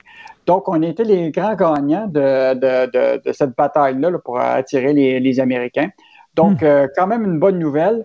Puis, ben, ils auront la chance d'aller euh, voir le, le fameux anneau que, que tu adores, la- l'anneau de Gollum. Je ne sais pas si l'anneau attire encore les gens. D'ailleurs, euh, est-ce que le tourisme porte bien à Québec aussi? Parce que moi, je me dis tout le temps, si j'étais américain, j'irais pas à Montréal, parce qu'il y en a plein de villes comme Montréal aux États-Unis, des Pittsburgh, puis il y en a plein. Euh, j'irais à Québec, parce que là, c'est vraiment différent. Et ce qui est fascinant, c'est à Québec, ils ont réussi à attirer plus d'Ontariens. On dirait que Hmm. la- que ça- les Ontariens ont été fascinés par Québec, alors que les Américains ont été fascinés par Montréal. Euh, donc, euh, mais tu sais, on se dit tout le temps, euh, c'est important parce qu'il y a des retombées économiques. Quand les Américains viennent ici, là, bon, c'est sûr qu'avec la différence de dollars, là, mettons que ça leur coûte 35% meilleur marché de venir ici. Et euh, aux États-Unis, actuellement, je connais des Québécois qui ont été dans le Maine. Là. Écoute, les prix sont exorbitants. Écoute, avec le dollar, puis tous les prix là, pour euh, Mm, mm. des, des- des hôtels euh, tu sais, vraiment minimum, là, beaucoup trop cher. Euh, donc, les Américains, là, quand ils viennent ici, en, en profitent. Puis évidemment, là, on va voir avec toute la campagne de promotion qui a été faite là, pour, euh, pour l'automne. Tu sais que le Québec est très favorisé pour la, la- ce qu'on appelle les, les couleurs de l'automne du Québec. là. Mhm. Euh, donc, euh, moi, je pense que c'est. euh, Tu sais, des fois, on cherche des bonnes nouvelles, ben, en voilà une bonne. Et en terminant rapidement, la pénurie de main-d'œuvre, écoute, tout le monde m'en parle. Le plombier qui. Hey, j'ai fait venir un plombier faire débloquer mon lavabo. 300 pièces faire débloquer un lavabo. Aïe, aïe.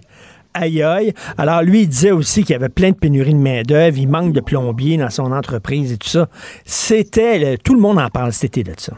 Ah, mais en fait, l'idée, c'est que je pensais en allant en vacances, euh, que en revenant, euh, euh, Richard, que tous les problèmes seraient réglés. mais ça n'a pas l'air. La pénurie de, de, de, main-d'œuvre est partout. Et on a eu un bon texte ce week-end, samedi, avec Hélène Schaff. Là. Écoute, les jeunes ados là, sont fortement sollicités, tu comprends-tu, pour compenser la pénurie de main-d'œuvre et ça inquiète beaucoup de gens. Écoute, ils sont de plus en plus jeunes à se retrouver une job à travailler pendant l'année scolaire. Hmm. Écoute, Hmm. les, tu sais quoi, 51% des 15 à 19 ans avaient un emploi en 2021 comparativement à 37% en Ontario. Et donc, là, ça inquiète beaucoup les gens qui sont préoccupés par la réussite scolaire parce que quand tu commences à cet âge-là à travailler, puis là, si tu fais plus qu'entre, mettons, 15 heures et 20 heures par semaine, là, tu mets en danger un peu ton, ton, ton année scolaire parce qu'il faut que tu te concentres sur. euh, Ben oui. Et, et donc, il y a des parents qui disent bon, c'est une bonne chose que les jeunes travaillent, mais il ne faut pas que les employeurs puis tout le commerce de détail voient ça comme les jeunes, c'est la solution à la pénurie de main-d'œuvre. Mais c'est quoi la loi, là, exactement? Est-ce que tu peux travailler quand tu as 14 ans, par exemple? Actuellement, là, ici au Québec, là, on ne dispose pas d'âge légal au Québec. Mais euh, dans l'Ontario, il y a un âge minimum. Euh, en, en Colombie-Britannique, par exemple, c'est 16 ans.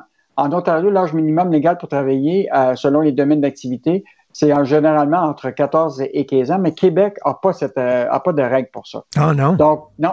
Donc, euh, il y a beaucoup de gens qui disent que ça devrait être le, le cas. Mais je pense qu'au-delà de l'âge minimum, la question, c'est le, bon- le bon sens. Les parents doivent s'assurer que, tu sais, si ton jeune qui est ado au secondaire travaille 15-20 heures par semaine, là, euh, mettons que c'est sûr qu'il ne consacrera pas beaucoup de temps à ses études. Mon fils, mon fils m'a sorti ça, 14 ans, il veut, il veut se trouver une job et je veux travailler. Il dit non, non, non, regarde tes mangas là, que tu achètes, je vais te les payer, là, tu restes à l'école puis tu as des bonnes notes.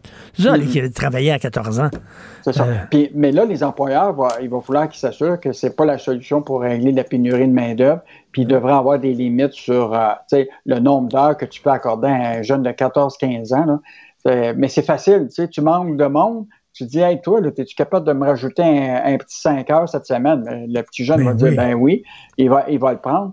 Et, euh, mais c'est quand même un- une question que, que les parents et les employeurs doivent vraiment réfléchir. Est-ce qu'on doit donner 15 à 20 heures à des ados qui sont en, pleine, en, Ben pleine euh, rentrée scolaire? là?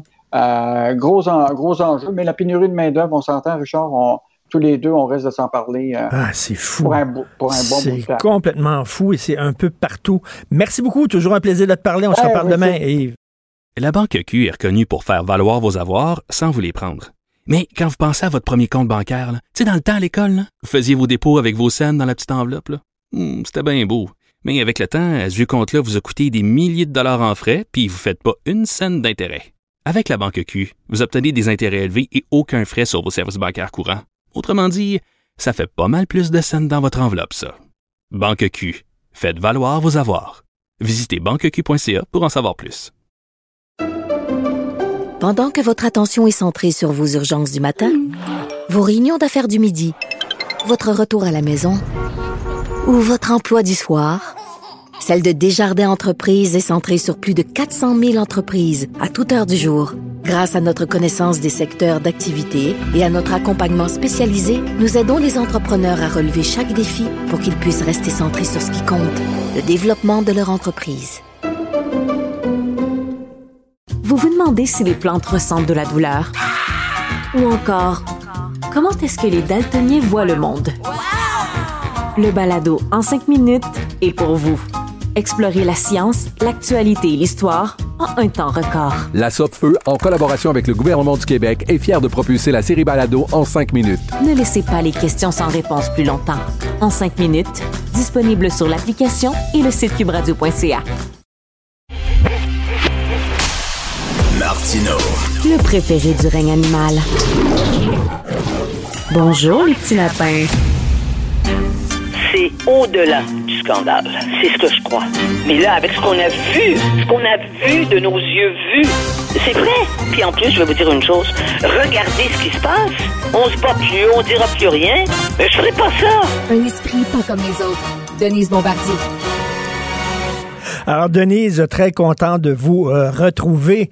Euh, Denise, vous m'avez déjà confié qu'il y a des gens qui disent Coudon, es-tu amoureuse de François Legault, elle, là, la bombardier? Parce qu'elle est tout le temps en train de prendre sa défense, mais c'est ce que vous faites encore ce Oui, matin. Mais, mais, mais moi, je vais vous dire une chose. Vous, quand vous prenez la défense de certains hommes, hein, vous le faites de certains politiciens, ça vous arrive hein, de reconnaître. Est-ce que les gens vous, vous disent, non, es-tu en amour avec ce gars-là, toi? C'est vrai. là, alors là, moi, vous savez que j'utilise pas souvent le, le, ce, ce- ce type d'argument, mais je crois que c'est simplement, ben oui, c'est simplement parce que je suis une femme qu'on dit ça. Hum, hum, Et hum. puis en plus, il y a des femmes aussi qui me le disent. Parce que nos, nos rapports sont sexués. Contrairement à ce que certains pensent, nos rapports sont sexués. Eh bien, ça n'a pas, chang- ça a pas beaucoup changé et c'est pour ça, parce que vous, on vous le dit pas, évidemment. C'est vrai. Euh, qu'est-ce, qu'est-ce que vous pensez de ça, la, la- la petite gaffe de M. Legault qui parlait de Mme Anglade puis disait la madame? Je- ben, je- c'est- c'est- ça va faire partie de ma chronique de demain. je suis en train de la terminer. Eh bien, je vais vous dire une chose. Si, on, co- si, la, si ça donne le ton hein, de, la, de la campagne électorale, euh, la, majorité des Québécois vont, même plus lire les journaux. Ça n'intéresse pas les. Ça n'intéresse pas les gens. Des choses comme ça, ce type d'argument-là, ça n'intéresse pas les gens. C'est vrai que, bon, de dire la madame, enfin, la madame, ça, ça, c'est pas une insulte, mais c'est une. Vous savez, Monsieur Legault, euh, et je l'explique dans ma, chronique de demain, je vais vous donner euh, quelques éléments. Monsieur Legault, il manie pas bien la langue française. Hein, il est pas, c'est pas, c'est pas son domaine le plus où il, où il, euh, où il, performe, on va prendre le mot, le plus. Et on le sait, il la façon, c'est dans la façon de dire. Il y a une question de vocabulaire. Tu sais, c'est, c'est pas Mathieu Bocoté, c'est pas moi, puis c'est pas vous. Alors donc, nous, quand on utilise les mots, on, on le sait, c'est pour ça qu'on peut nous repro- reprocher. Et on peut vous le reprocher à vous en particulier parce que vous, utilisez des mots et vous ne reculez pas devant, devant la, la, la percutance, certains de, de euh, parfois des mots, euh, plus que moi, mais on, on utilise des mots, on assume, on sait ce qu'on dit quand on dit ça. Mais M. Legault, il, c'est pas ça, il est pas à l'aise, on le, on le sait. On le sent quand, quand il, quand il s'exprime. Mais, mais, Alors, mais donc, Denise, concernant les femmes, là, avant de parler de la CAQ, concernant les femmes, vous avez vu l'attaque verbale contre Mme euh, Chrystia Freeland. Euh, Est-ce que, selon vous, euh, les gens sont plus vulgaires, plus grossiers, plus méchants envers les femmes politiciennes? Ou même les femmes d'opinion, comme vous, là, par exemple, vous devez en recevoir des belles et des pas mûres. Là. Ben, vous savez, oui, j'en ai reçu des, des, oui, des vertes et des pas mûres et des, et des, et, des euh, certaines que, dont je ne dirais rien, sur lesquelles je ne dirais rien. C'est sûr. Ben, parce que les hommes, quand ils sont grossiers, euh, et qu'ils sont face à une femme, sont plus grossiers. Je vais vous dire pourquoi. C'est parce qu'avec un homme, euh, je pense que c'est comme des coques. Alors, comme ils sont pas en face de vous, euh, s'ils sont en face de vous, ils vont, euh, ils vont essayer de vous battre avec eux ils vont essayer de vous battre. Mais avec les femmes, c'est avec des mots et, et comme par hasard, c'est toujours autour de, de la de, de, de- c'est toujours au- autour des, des, des ovaires puis de l'utérus. Alors donc vrai. oui, c'est comme ça. Ça, c'est les hommes très vulgaires. Mais, les- mais la majorité des hommes ne sont pas très vulgaires. Mais Mme Friedland, ils l'ont attaqué à cause de ses positions. Ça, c'est clair. Mais en, en l'insultant, oui. C'est, c'est, ce sont ces mots-là. Ce sont des mots sexuels qui sortent. Tandis que si un homme, euh, si un homme vous attaque, vous, il, il vous, il vous dira pas, euh, euh, ben, ce que je des mots que je veux pas dire à Ben, t'es mal baisé, c'est ça qu'ils disent. Là. C'est- Ouais, et lui, un homme vous dira jamais, parce que tu sais pas baiser. Il Ben vous non. dira pas ça. Et, et des choses plus graves encore, plus, plus descriptives encore que ça. Mm. Non. Mais avec les femmes, c'est, c'est, pourquoi? Les hommes, de par la, la nature, hein, il y a deux sexes sur la terre, de par leur nature, sont condamnés aux femmes parce qu'ils sont portés par des femmes. Et donc, eux, les hommes, quand ils parlent des femmes, c'est comme s'ils étaient encore dans le ventre des femmes. Bon. Et en tout cas, c'est autour de ça que ça se passe. En tout cas, il y a des hommes qui se sentent. et blesser une femme. Oui, parce qu'ils se sentent menacés par les femmes fortes et les femmes d'opinion. Donc, euh, menacés. tout à Parce fait. que normalement, oui, parce que normalement, les femmes, c'est pas, euh, c'est pas, c'est pas au-dessus de la tête que ça se passe. Pour eux. Hein, Voyez-vous, c'est parce qu'ils admettent pas. Ils ont beaucoup de difficultés à, à admettre. Et moi, je crois que ça ne changera pas avant des siècles. Dans, avant au moins des décennies. des- Ça a déjà un peu changé. Il y en a qui ne font plus ça puis qui se retiennent. Mais en fait, ils se retiennent plus parce que quand on n'est pas là, ils doivent s'en raconter des bêtes. Euh, vous parlez de la CAQ aujourd'hui. Bien sûr, la CAB va être la cible de toutes les attaques là, au Oui, cours des prochaines oui. semaines. Oui, et ce que je dis, ce qui est, ce qui est dérangeant, c'est que c'est parce qu'on attaque la CAQ parce que la CAQ, elle est, elle est, elle a beaucoup de, les, les- les projections lui donnent énormément de comtés, n'est-ce pas, et d'appui dans la population. On ne veut pas que ce parti-là soit, soit puissant. Et c'est pour ça qu'il y a des adversaires euh, irresponsables qui traitent M. Legault de, dictateur.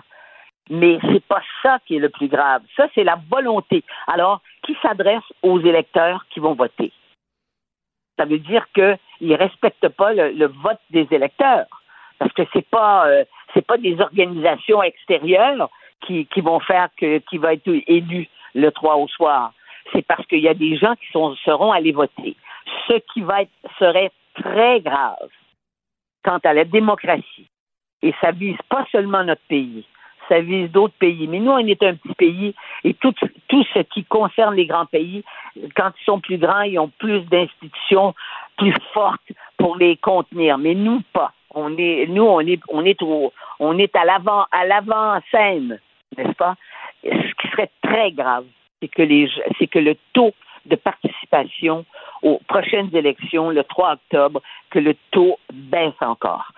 Ça, c'est grave. Mmh, mmh. Parce que c'est en général, c'est pas les personnes plus âgées qui vont voter, des, des gens qui ont vécu dans la démocratie.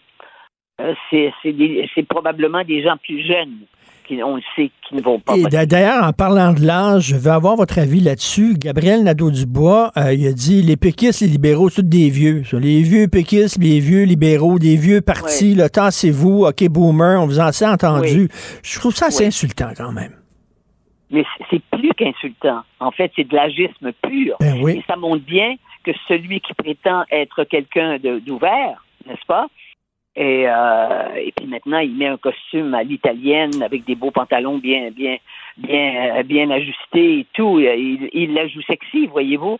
Mais qu'il utilise ces arguments-là, c'est, ce n'est pas digne d'un chef de parti et d'un chef de parti, en plus d'un parti qui se dit ouvert et, et qui se dit euh, défenseur euh, des libertés et contre contre le, le contre le racisme, contre la discrimination. C'est de la pure discrimination. D'ailleurs, en fin de semaine, j'ai fait un papier là-dessus parce que j'ai reçu des gens qui m'ont dit que, ah, euh, vous savez, le papier que j'ai reçu, les- j'ai écrit où, les- où il y a des gens qui ont pas un, hein, il y était plusieurs euh, qui ont repris le euh, repris l'argument que euh, effectivement, en haut de 60 ans, les gens devraient plus voter. Vous voyez le- ben les idiots, Ben les- voyons. je veux dire, vous voyez un peu ce genre de crétins. Il y a des crétins parmi nous.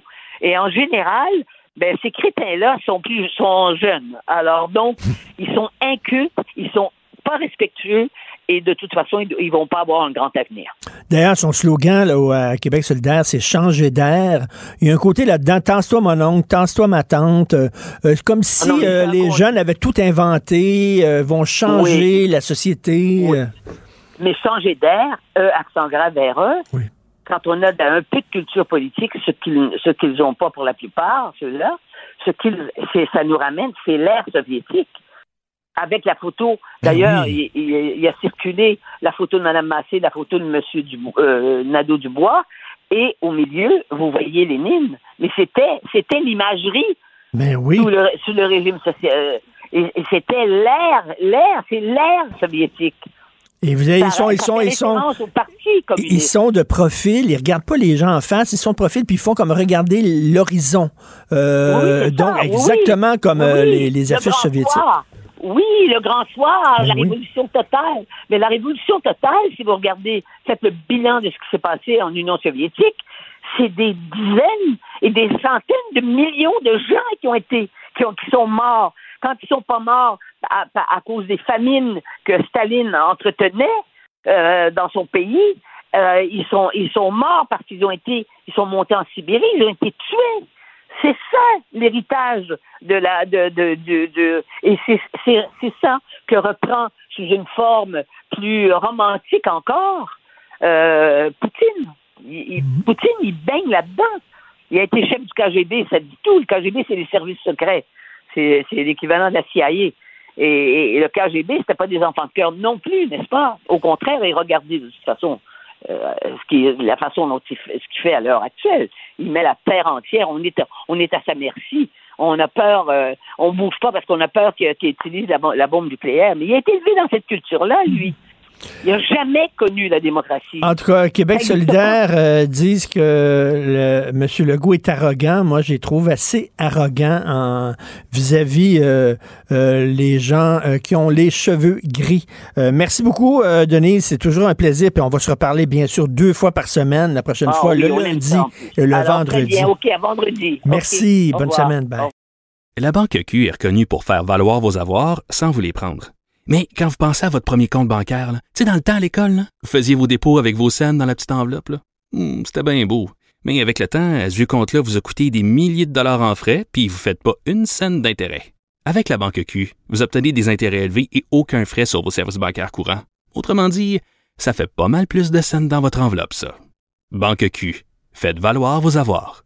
Visitez banqueq.ca pour en savoir plus. Pendant que votre attention est centrée sur cette voix qui vous parle ici, ou encore là, tout près ici, très loin là-bas, Celle de Desjardins Entreprises est centrée sur plus de 400 000 entreprises partout autour de vous. Depuis plus de 120 ans, nos équipes dédiées accompagnent les entrepreneurs d'ici à chaque étape pour qu'ils puissent rester centrés sur ce qui compte, la croissance de leur entreprise. Vous vous demandez si les plantes ressentent de la douleur? Ou encore, comment est-ce que les daltoniens voient le monde? Le balado en cinq minutes est pour vous. Explorez la science, l'actualité et l'histoire en un temps record. La Feu, en collaboration avec le gouvernement du Québec, est fière de propulser la série Balado en cinq minutes. Ne laissez pas les questions sans réponse plus longtemps. En cinq minutes, disponible sur l'application et le site cubradio.ca. Martino.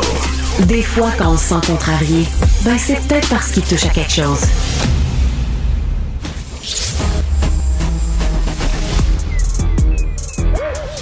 Mathieu Bocoté. Il représente un segment très important de l'opinion publique. Richard Martineau. Tu vis sur quelle planète? La rencontre. Je regarde ça et là, je me dis, mais c'est de la comédie. C'est hallucinant. La rencontre. Bocoté. Martineau. Alors, écoutez ça à la maison, OK? Là, du lundi au jeudi à 19h, il est à CNews en France, à l'émission Face à l'info. Le samedi à 20h, il est à CNews, à son émission Face à Boc-Côté. Le dimanche à 10h, il est à Europe 1 pour le grand rendez-vous. Le mardi à 8h40, il est à Europe 1 pour le Club de la presse. Le samedi, on peut le lire dans le Figaro. Le lundi et le mercredi à 16h, il est à la Joute. Les mardis, mercredis, jeudi et samedi, on peut le lire dans le Journal de Montréal, puis il est avec nous tous les jours. Aïe aïe! Dors-tu, monsieur? Ben, très bien, très bien. Ça aide à bien dormir, tout ça. Ça aide à faire des nuits pleines et complètes. Et en plus, j'ai moins de travail que l'an passé quand même parce que je me suis délivré de la matinale d'Europe 1. Alors, soudainement, j'ai l'impression que ma charge de travail est significativement diminuée. T'es comme en vacances, finalement. oui, oui, plutôt, je suis allé tranquille. Alors, tu vas suivre, bien sûr, cette, euh, cette campagne électorale au Québec de très près. Euh, Paul Saint-Pierre Plamondon euh, a présenté son programme et tout ça. Et j'ai lu sur les médias sociaux euh, des gens qui ont été agréablement surpris du ton, euh, euh, agréablement surpris, c'est ça, du ton employé par euh, Paul Saint-Pierre Plamondon. Euh, il présente le PQ comme le parti Cendrillon, c'est-à-dire on connaît Cendrillon, la, la pauvre fille qui était euh, destinée à, un- à une vie épouvantable et qui est devenue princesse. Est-ce que tu y crois? Ben, à tout le moins, je, je pense que la renaissance complète du Parti québécois, ça dépend c'est quoi les attentes par rapport au PQ. C'est-à-dire, en ce moment, c'est ne pas mourir. C'est-à-dire, le Parti québécois doit être capable de conserver quelques députés pour demeurer une force politique crédible dans la campagne, euh, plutôt dans la politique québécoise, pour que le Parti souverainiste, en fait, pèse encore dans la vie publique. Ce qui est important là-dedans, c'est que PSPP, puis si on regarde les, cinq chefs, chacun a leur qualité, chacun a leurs limites, mais euh, son style n'est pas un style de campagne polémique. C'est pas le passionné des controverses C'est quelqu'un qui a une vraie passion pour le contenu. Euh, il a une vision très programmatique de la politique. Je pense que c'est son côté scandinave. C'est la politique très programmatique avec des politiques publiques et tout ça. Donc, il, euh, il décide, il veut se faire entendre sur sa vision, sur son programme. Dans le cadre de la présente élection qui commence de manière un peu étonnante sur le mode de la, la, polémique de la madame, qui est complètement lunaire, qui est complètement... Quand on, on voit vraiment les, les polémiques artificielles qui viennent plomber la vie politique puis qui détournent le commun immortel de la politique, par effet de contraste, Paul Saint-Pierre Plamondon mène une campagne programmatique puis qui met de l'avant une vision assez différente, non seulement sur l'indépendance, mais sur le français, euh, sur l'importance d'assumer vraiment la question identitaire. Donc, euh, et puis, on l'a pas beaucoup entendu quand même, PSTP, ces dernières années. Je veux dire, depuis qu'il a été élu chef du Parti québécois, le Parti libéral a l'avantage institutionnel d'être là, c'est l'opposition officielle. Québec solidaire, c'est le parti chouchou de Radio-Canada, puis le Parti conservateur avait le bénéfice de la nouveauté, puis le Parti québécois était censé disparaître. Est-ce que le fait qu'on va davantage PSPP, qu'on va l'entendre parler, qu'on va entendre parler des thèmes qui sont les et qui sont ceux d'une partie significative de l'électorat, est-ce que ça lui donne une chance de surprendre et de marquer des points? Je crois que oui. Est-ce que c'est est-ce gagné d'avance? Je ne crois pas, parce que l'électeur nationaliste québécois aujourd'hui a tendance à se porter vers la CAQ. Mais est-ce que la campagne va faire en sorte de dégager un espace pour ceux qui aiment une autre manière de faire de la politique et qui touchent qui croient que les questions euh, d'identité au sens large sont des questions vitales, euh, c'est loin d'être impossible. Mais son grand, son grand défi, euh, Mathieu, c'est que, bon, il y a quoi, 2 millions d'indépendantistes de, au Québec qu'on dit, selon certains chiffres, 2 millions. il faut convaincre ces gens-là de ne pas voter stratégique aux prochaines élections, c'est-à-dire qu'il y a peut-être des indépendantistes qui vont dire, ah, moi, c'est une, c'est une candidate libérale qui est en avance, je veux pas du Parti libéral, fait que je vais voter la CAQ pour, pour la dégommer. Et ce qu'il faut, c'est de convaincre les indépendantistes de rentrer au bercail et de voter PQ. Ben, on, pourrait rassurer ces indépendantistes-là en leur disant que le Parti libéral dans le Québec francophone est à 7 donc, sauf à Gatineau, sauf dans ce coin-là, le Parti libéral dans le Québec francophone est un parti absent. C'est un parti écrasé, vaincu, qui ne compte plus dans le Québec francophone, à tout le moins pour cette élection-là. Donc là, la question de se demander, c'est quel est le, je dirais, quel est le vote stratégique utile des nationalistes? J'enverserai ta question. Et la question, c'est le choix de l'opposition. En moi, ne, mm. on se trompe pas d'histoire. François Legault va être réélu la prochaine fois. Donc, qu'est-ce qu'on veut comme opposition à Québec à François Legault? Est-ce qu'on veut le Parti libéral qui lui reproche d'être trop nationaliste, d'en faire trop pour le français? Est-ce qu'on veut Québec solidaire qui veut fondamentalement qu'il va vouloir faire de la politique sur le mode woke comme nous le connaissons aujourd'hui? Est-ce qu'on veut le Parti conservateur, on ne sait pas exactement ce que c'est, sinon que c'est le parti des protestations conjuguées, ou est-ce qu'on veut le Parti québécois qui va euh, dire, mais vous en faites pas assez pour le français, sur la langue vous n'en êtes pas assez loin, sur l'immigration vous avez un double discours, euh, vos demandes pour Ottawa sont pas assez, euh, sont pas assez étoffées. Alors, selon les préférences des uns et des autres, si on est fédéraliste, on veut évidemment le Parti libéral, si on est woke, on veut le, on veut Québec solidaire, mais, mais, mais, si on est nationaliste, il n'est pas interdit de se dire, je suis content que la CAQ soit au pouvoir, elle fait un travail honorable, mais elle doit être challengée, comme on dit en bon français, elle doit être euh, défiée par un parti plus nationaliste qui l'oblige à être à la hauteur de ses propres discours. Et dans ce cas-là, il y a un vote stratégique qui peut se faire pour le Parti québécois de Paul Saint-Pierre Plamondon. Tu as entendu Gabriel Nadeau-Dubois qui parlait entre autres des péquistes et des libéraux en disant c'est des vieux partis, c'est pour les vieux.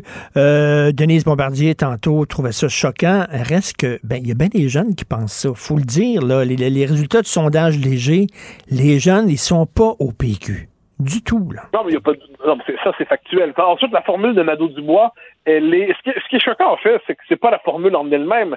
C'est que si c'est Nadeau-Dubois qui l'a dit, tout le monde dit oh là là, quelle parole audacieuse. Et si c'est quelqu'un d'autre, on dit oh scandale, c'est de l'agisme. Et puis on, on, on imagine très bien Québec solidaire si on leur disait qu'ils sont un ramassis de vieux marxistes et de tout ce qui peut traîner hein, les, les, les, professeurs émérites du département de sociologie et de sciences politiques de l'UQAM, euh, eh bien là, on les dirait Oh, c'est de l'agisme, c'est de l'agisme, c'est de l'agisme. Bon. Euh, franchement, on peut retourner. Euh, ce qui est agaçant, c'est le deux poids, deux mesures. Moi, mais moi, je suis pas du genre à me, me choquer en politique de l'utilisation d'un vocabulaire un peu qui a un peu de moutarde, là, qui, est un peu, qui est un peu relevé, qui est un peu, de, un peu choc. La politique, c'est pas le langage à mi donner des communicants, c'est pas l'indignation permanente parce qu'on a dit la madame ou les vieux ou tout ça. À un moment donné, la hmm. politique, c'est un peu musclé, la politique, c'est, c'est un peu viril, comme on disait autrefois, et ça ne me, ça ne me choque pas. Ce qui m'agace, c'est le deux poids, deux mesures. Ce qui m'agace, c'est que quand on a bon, on a la polémique justement autour de la, la madame, la madame, mais de l'autre côté, quand un militant du Parti conservateur se fait menacer, euh, je, je, pense que c'était sur la rive nord, si je ne me trompe pas, euh, il se fait, se fait menacer physiquement, là, ça fait pas la une. Je m'excuse, mais c'est quand même assez important de se faire menacer euh, physiquement. Donc, sortir du deux poids de mesure, ça me semble nécessaire, mais ensuite s'accrocher les pattes dans chacune des polémiques euh, mmh, artificiellement gonflées, je, à tout le moins, c'est pas la tentation que j'ai dans cette campagne. Mathieu, on s'est déjà parlé, toi et moi, en nom d'Éric Duhem, et tu disais, Éric Duhem, c'est un nationaliste, ça a même été un, un, indépendantiste, il a travaillé pour le Bloc, et euh, tu espérais que son côté nationaliste ressorte pendant la campagne. Au contraire, il est en train de l'enterrer, parce qu'il courtise, ouais, il courtise les anglophones. C'est assez triste, en fait, parce que il, euh, ça fait penser un peu à, alors là, les, les comparaisons historiques, euh, il faut, on leur force et leurs limites, ça fait penser un peu à l'Union nationale de 1976. L'Union nationale de 1976, c'est un, un, parti un peu, un peu usé, dirigé par Rodrigue Biron. Et l'Union nationale, c'était historiquement le Parti nationaliste québécois. Ensuite qui avait été remplacé par le PQ, mais c'est un parti qui avait joué un grand rôle dans le nationalisme québécois. Puis en 76, euh, devant la colère des anglophones qui voulaient punir le Parti libéral d'avoir fait voter la loi 22 qui faisait du français la langue officielle, puis qui faisait, euh, en plus, qui euh, donnait certaines exigences en matière de francisation pour avoir droit à l'école anglaise ou ainsi de suite, eh bien, les, les anglophones se cherchaient un parti pour lequel voter.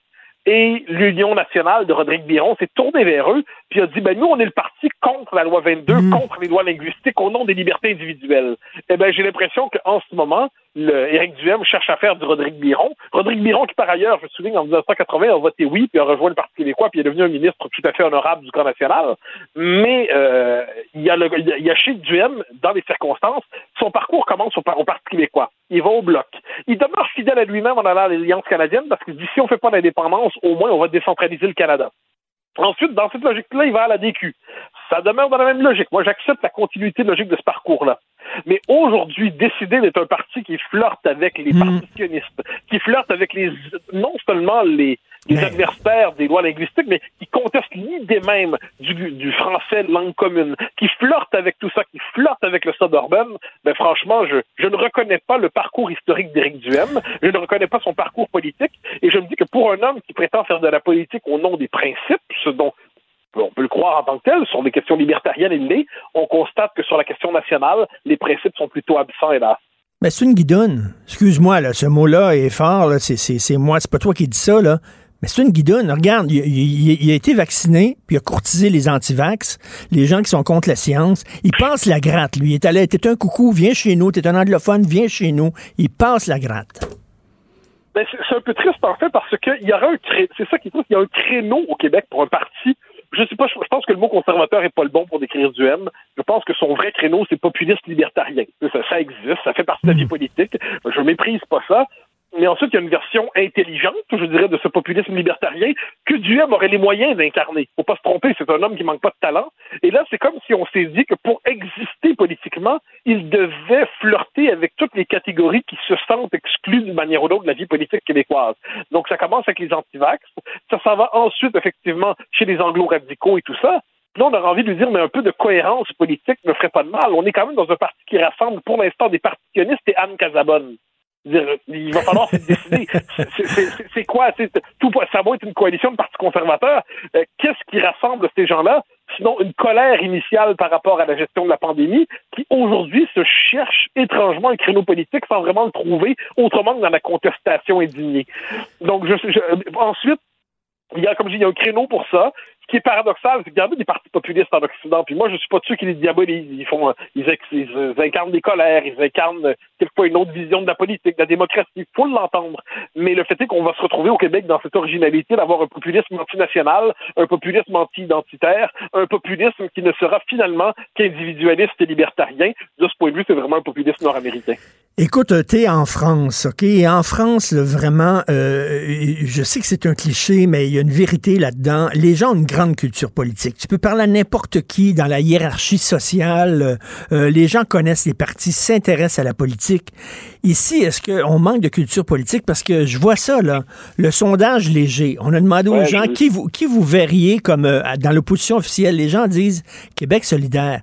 D'un côté, on se dit pour la loi 21 Québec solidaire est contre. D'un côté, on est contre les woke. Les woke, ça passe mal au Québec. On les aime pas beaucoup. Euh, mais on est prêt à voter Québec solidaire pour l'opposition officielle. Voyons. Voyons, Oui, elle est où la logique là-dedans? solidaire. D'un côté, c'est le parti, effectivement, avec un noyau militant très woke, un, noyau militant, j'ajouterais euh, euh, une direction qui a consciemment, avec l'imagerie de la campagne, fait des clins d'œil quand même à l'imagerie communiste au XXe siècle, qui est, qui est une imagerie euh, totalitaire, faut pas l'oublier. Mais de l'autre côté, le commun des mortels, qui peut être tenté par QS, est plutôt attiré par un parti dans sa tête qui se dit gauche sociale. En fait, on va voter pour quelqu'un qui défend les petits, qui défend ceux qui ont moins, qui défend les sans parts, qui défend les sans grades. Et puis ça, bon, donc il y a une forme de populisme de gauche qui va vers QS.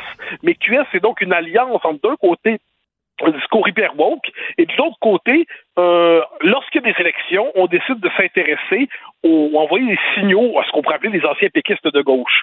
Mais le résultat, c'est que c'est un parti, encore une fois, non seulement co- euh, de la coalition, mais très contradictoire.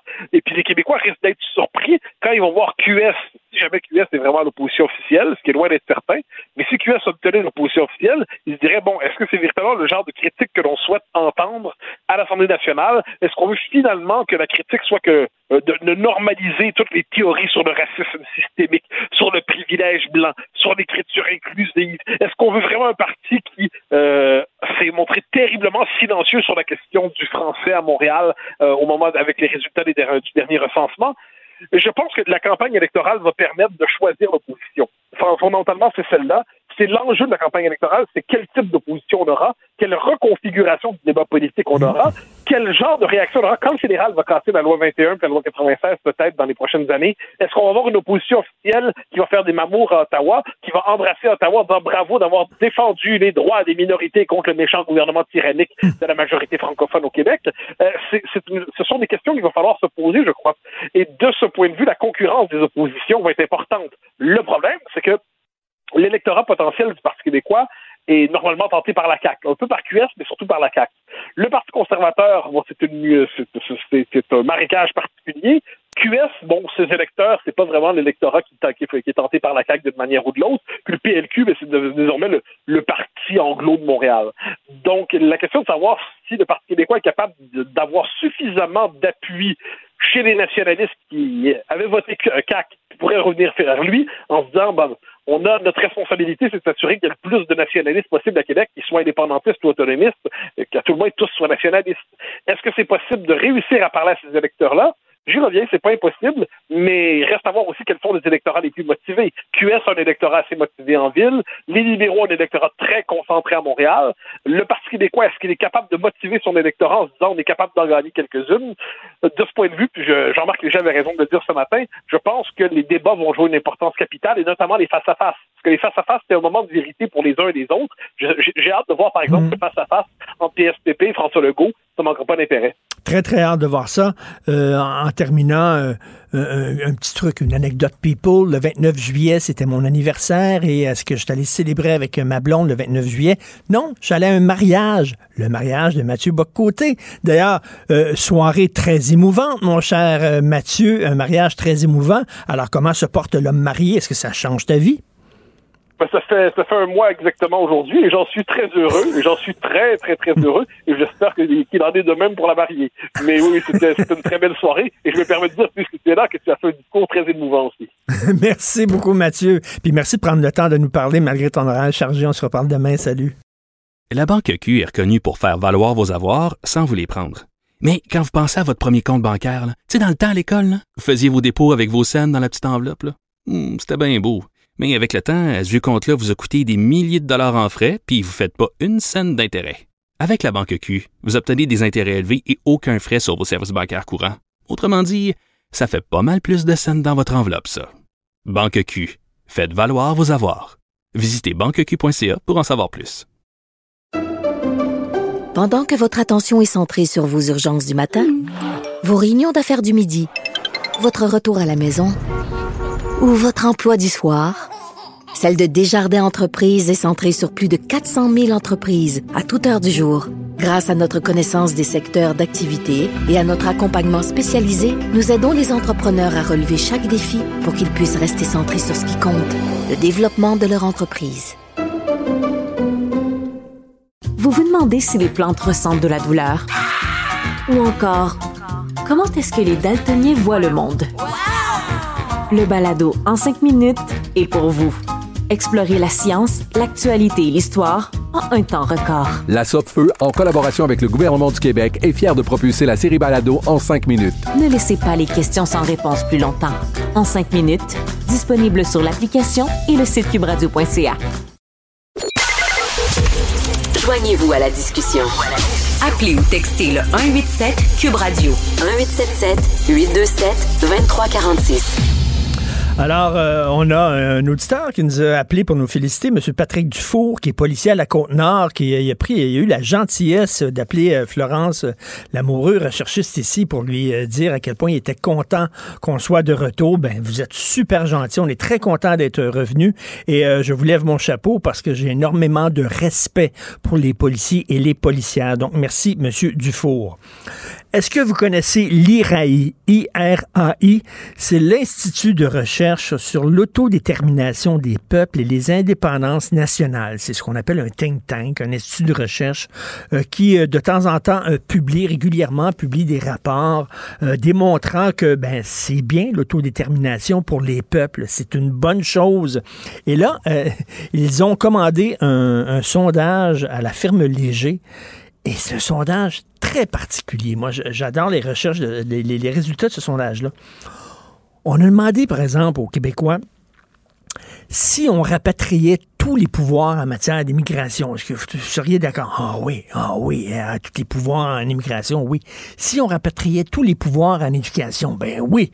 Ben oui, les pouvoirs en politique fiscale, en santé, euh, en radiodiffusion, etc.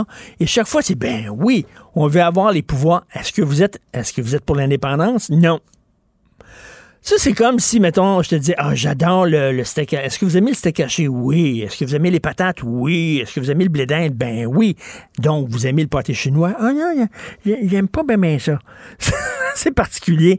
On va en parler avec le président de l'Institut de recherche sur l'autodétermination des peuples et des indépendances nationales, le professeur Daniel Turp. Bonjour, Monsieur Turp. Bonjour. Euh, les bons retours en ondes. Moi aussi, je vous souhaite un bon retour en ondes, Merci, M. Turp. C'est un, sondage très intéressant. C'est-à-dire que lorsqu'on y va à la pièce, est-ce que vous voudriez avoir tous les pouvoirs dans tel secteur, dans tel secteur? Les gens disent, ben oui. Et, là, on se demande, ben comment ça se fait d'abord que l'indépendance ne score pas plus que ça dans les sondages? En tout cas, euh, les résultats sont étonnants. Ils ont étonné nous aussi. Puis à la question que vous posiez ce matin dans le Journal de Montréal, What does Quebec want? La réponse est très claire. Ils, veulent tous les pouvoirs. Tous les ben pouvoirs. Si vous avez donné quelques statistiques, même la défense nationale. Vous, imaginez l'armée, les questions militaires des Québécois à 49% 55% chez les francophones veulent tous les pouvoirs. Mais, comme vous l'avez aussi souligné, quand la question est posée, donc voulez-vous l'indépendance, alors là, la réponse est, beaucoup moins certaine, beaucoup moins catégorique. Et, c'est la contradiction qu'on voit dans ce sondage. Mais tout à fait, parce que rapatrier tous les pouvoirs, ben, c'est l'indépendance. C'est le seul projet politique qui, euh, qui propose ça. On dirait que c'est le mot indépendance. il faudrait changer, changer la marque de commerce. Euh, je ne sais pas, arriver avec autodétermination, je ne sais pas. Hein. on dirait que les gens ont peur du mot indépendance. C'est vrai, puis même peut-être du mot souveraineté ou de souveraineté d'association, de souveraineté partenariat. Mais comme on voit dans le sondage, euh, tu sais, tous les attributs de la souveraineté, parce que il y a même dans le sondage euh, des informations culturelles qui, qui veulent que les, Québécois aient leurs équipes internationales dans les compétitions sportives. Ben en général, c'est réservé aux pays, aux États souverains.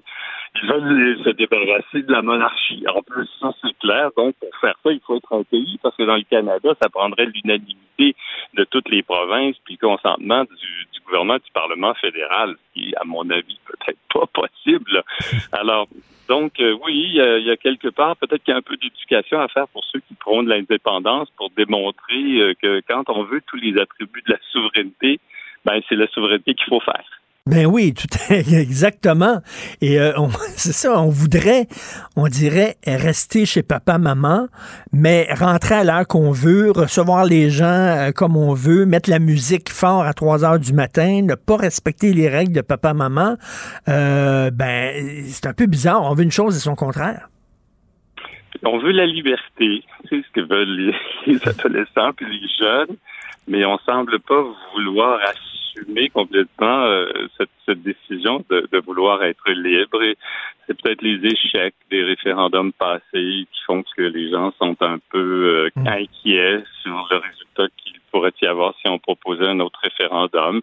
Mais vous savez, l'indépendance et l'autodétermination, c'est pas dépassé. Là, regardez ce qui se passe en Écosse où Mme Sturgeon veut faire un autre référendum l'an prochain ce qui se passe en Catalogne, dans plusieurs autres régions du monde. Alors, un jour, euh, peut-être les Québécois vont penser comme d'autres que d'être un pays, c'est quelque chose qui est souhaitable et que un jour prochain, si la possibilité leur est donnée, là, ils voteront oui dans un référendum pour l'indépendance. Et en lisant les résultats de, votre sondage très intéressant qui a été effectué par Léger, je me dis, ah, je comprends pourquoi la CAQ est si forte dans les sondages, les intentions de vote au Québec, parce que c'est ce que promet un peu euh, François Legault, là. C'est le vieux truc. On a déjà essayé cette affaire-là. On a déjà joué dans ce film-là, puis ça n'a rien donné, mais on va rapatrier les pouvoirs un à un, puis tout ça. Donc, les gens croient encore à ce mythe-là, on dirait. Il semble hein, qu'il tolère ici longtemps le fait qu'on ne réussisse pas à rapatrier les pouvoirs. Vous savez, dans le projet nationaliste de M.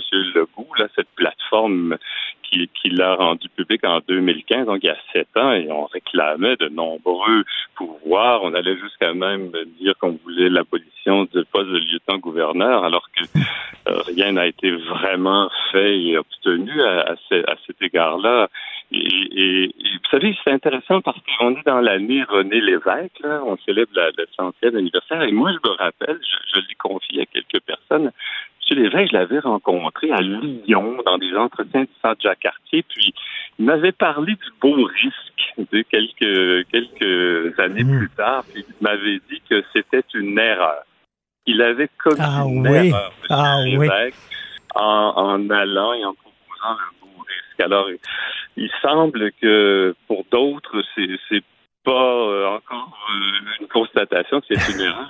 M. Legault, et on voit bien que depuis 1960, euh, depuis que le Québec revendique des pouvoirs, ben, il n'en obtient pas en vérité. Euh, on a essayé le beau risque sous M. Lévesque, comme vous le rappelez, ça n'a pas fonctionné. On le laissait encore avec la CAQ. Vous connaissez, vous êtes professeur, vous connaissez certainement la fameuse phrase d'Einstein qui disait la folie, c'est de toujours faire la même chose en espérant des résultats différents à chaque fois. oui, c'est ça. Et, je pense que comme peuple, on, a euh, on a fait l'expérience de, cela plusieurs fois, puis euh, un jour, peut-être euh, la lucidité du peuple québécois euh, ira dans le sens de l'histoire de ce, ce, peuple qui, sur le continent nord-américain, est un des seuls à pas avoir accédé à l'indépendance. Mais c'est comme euh, on, on l'a appris, on veut faire ça de façon pacifique, démocratique. Il faut peut-être donner du temps au temps, comme d'autres peuples ont mis beaucoup de temps à devenir indépendants. Puis à la fin, c'est l'IRE dont vous avez parlé, notre institut de recherche. On est là aussi pour rappeler l'importance du droit à l'autodétermination, de la liberté des peuples de décider de leur avenir. Et le, Québec et les Québécois ont eu l'occasion de se prononcer sur l'avenir à quelques reprises. J'espère qu'ils auront encore l'occasion de le faire. Parce qu'il n'y a aucun secteur qui est mis de côté dans votre sondage. Vous avez les Québécois veulent tous les pouvoirs en matière de pêcherie, en matière de parcs nationaux, en matière de mariage et divorce, de recensement, de réglementation des banques. Euh, euh, ça s'appelle l'indépendance, bon Dieu. Est-ce qu'ils vont comprendre un jour? En tout cas, euh, j'invite les gens à aller lire les résultats de votre sondage sur le site de l'Institut de recherche sur l'autodétermination des peuples et les indépendances nationales. Monsieur Daniel Turp, merci beaucoup. Bonne journée. Je vous en prie. Au revoir. Merci, au revoir. Avis à la gauche. Ben oui, on le sait. Martineau, ça n'a pas de bon sens comme il est bon. Vous écoutez Martino. Cube Radio. Alors, euh, on parle avec Nick Payne, qui est analyste politique, chroniqueur. Salut Nick. Salut Richard. Salut. Euh, écoute, euh, bien sûr, on va parler de cette campagne. Euh, Qu'est-ce que tu penses, toi, de, l'arrogance de la CAQ, Monsieur Legault, qui fait quasiment marcher les enfants? C'est presque le frère André. Je savais pas qu'il était portier au Collège Notre-Dame, Monsieur Legault. Là, qui parle de Mme Adlard en disant la petite madame, quasiment, là. Il y a des gens qui disent qu'il emmène peut-être un peu trop large, là, Monsieur Legault. Ah oui, alors il y a beaucoup de monde qui dit ça, puis je pense que c'est légitime parce que euh, ça va un peu de soi pour un parti qui domine autant dans les sondages qu'on le suspecte euh, de se prendre les pieds euh, et les doigts dans l'engrenage de l'arrogance. en même temps, je, je te dirais que d'abord pour les pubs électorales ou préélectorales auxquelles tu as référé, elles ont beaucoup euh, suscité l'intérêt des, des mordus de politique comme nous, des gens qui sont hyper sensibles à tout ce qui est politique, et à tout ce qui se, ce qui se diffuse cet été. Mais en même temps, euh, nos, la, je pense que la vaste majorité de nos concitoyens qui étaient en vacances cet été, ils ont vu distraitement passer et euh, tu ne les retrouveras plus. Hein, tu peux pas les trouver sur le, le compte YouTube. Ah, ils ont enlevés. Ah, c'est pas là parce que c'était euh, destiné à être temporaire, à être éphémère, cette affaire-là. Puis, je pense aussi que pour bien des gens, euh, pour lesquels tous les politiciens sont un peu euh, menteurs et frimeurs de toute façon, voir ça de la CAQ, ça n'a pas changé grand-chose dans leur perception. donc, je, moi, je minimiserais un peu, je réduirais un peu, euh, si tu veux, les impressions qu'on a à l'effet que ça pourrait beaucoup nuire à la CAQ et que ça, ça traduit une, une, si forte arrogance que ça. Je, Hmm. euh, franchement, à ce début de campagne, moi, je trouve que l'arrogance, on n'en parle pas beaucoup pourtant, euh, transpire beaucoup plus euh, dans la campagne de Québec solidaire. Hmm. Hmm. Dans le slogan, dans les déclarations de Gabriel Nadeau-Dubois, alors le slogan a déjà changé d'air, hein, on reconnaît bien une certaine gauche qui veut faire table rase, qui veut se débarrasser des vieilles affaires euh, du passé, qui, ce qui inclut souvent les gens du passé qui sont très, très, très, très vieux à partir de 38 ans. Là. Euh, c'est, c'est souvent comme ça dans, ce, dans cette école de pensée-là. Et Gabriel Nadeau-Dubois, euh, il l'a déclaré hier, et Québec solidaire a remis ça, a retweeté ça sur son compte Twitter comme si c'était formidable. Il a dit, les vieux péquistes et les vieux libéraux ensemble, c'est ça la coalition Avenir Québec. Mais c'est d'un agisme et d'une arrogance euh, terrible. Mais c'est bizarre parce que c'est bizarre, Nick, parce que les woke, puis Dieu sait qu'ils sont woke à Québec solidaire, ils sont contre toute On forme. le de... maintenant. Ben oui, ils sont contre toute forme de discrimination. Il faut accepter tout. faut pas juger. faut accepter tout ça. Mais là, quand c'est le, quand, quand c'est le temps de, de juger des vieux, ah ben là, on y va. Pédale au fond. Ah oui, oui. Oui, non, ça c'est la posture. Hein? La posture, c'est qu'on est ouvert. La pratique, c'est que il faut bien paraître et il faut être à la dernière mode. Il faut être à l'affût du dernier cri des, tendances progressistes qui viennent des États-Unis. Ça, c'est beaucoup plus important dans les faits qu'à être ouvert à ceux qui pensent pas comme nous ou à ceux qui sont pas, qui n'ont pas eu la bonne idée d'être jeunes en 2022 et qui sont malheureusement plus vieux. Quelle erreur terrible ils font. Je caricature, mais c'est moi, il me semble que tout ça euh, transpire l'arrogance et certainement Hmm. pas le rassemblement non plus. Pardon, je je voulais pas défendre la CAQ en disant ça, mais euh, je pense que des fois, on va un peu dans une avenue facile en suspectant à tout bout de champ l'arrogance de la CAQ. Je trouve que, somme toute, les caquistes, et tu le sais, je suis pas le premier partisan de Québec solidaire, ni, ni d'ailleurs le deuxième ou le troisième, mais je, dans les circonstances, je trouve pas qu'ils sont Hmm. si euh, coupables d'arrogance que ça, même si ça les guette, évidemment. Puis on peut dire aussi que François Legault est un politicien, euh, comment dire, euh, très partisan, très fier. Ce que font les, op- les oppositions, c'est toujours mauvais. Euh, on connaît cette pratique politique-là, mais ça, tous ces chefs de parti-là sont un peu comme ça. Encore plus quand ils sont au pouvoir, qu'ils doivent défendre leur bilan. Donc, je ne mettrais pas nécessairement ça sur le compte de l'arrogance autant que de la d'une forme de combativité, euh, d'esprit de, de, clan et de, de, façon traditionnelle de faire de la politique. Et Nick, tu parlais de l'arrogance de Québec solidaire, mais moi, je mets au défi euh, des jeunes, par exemple, qui sont en moi, je suis Québec solidaire, de, de me parler du programme de Québec solidaire. On dirait qu'il y a un effet de mode. D'ailleurs, ils ont lancé leur propre ligne de vêtements. Tu as vu ça, là? Tu peux acheter des cotons ouatés Québec solidaire, des chaussettes Québec solidaire à 20 pièces la paire de bas euh, fabriquée aux États-Unis, s'il vous plaît. Euh, donc, il y a un côté effet de mode. Ah ben absolument. D'ailleurs, les prix de la boutique QS sont tout à fait euh, en phase avec le marché, le public cible, le petit bourgeois universitaire du parti. Alors, si tu t'achètes l'uniforme QS, ça te coûte à peu près 250 pièces. Là, tu es dans un coton ouaté puis en jeans livré par Poste Canada, probablement, ou je sais pas qui. Il faut que tu fasses livrer ça chez vous. C'est très cher.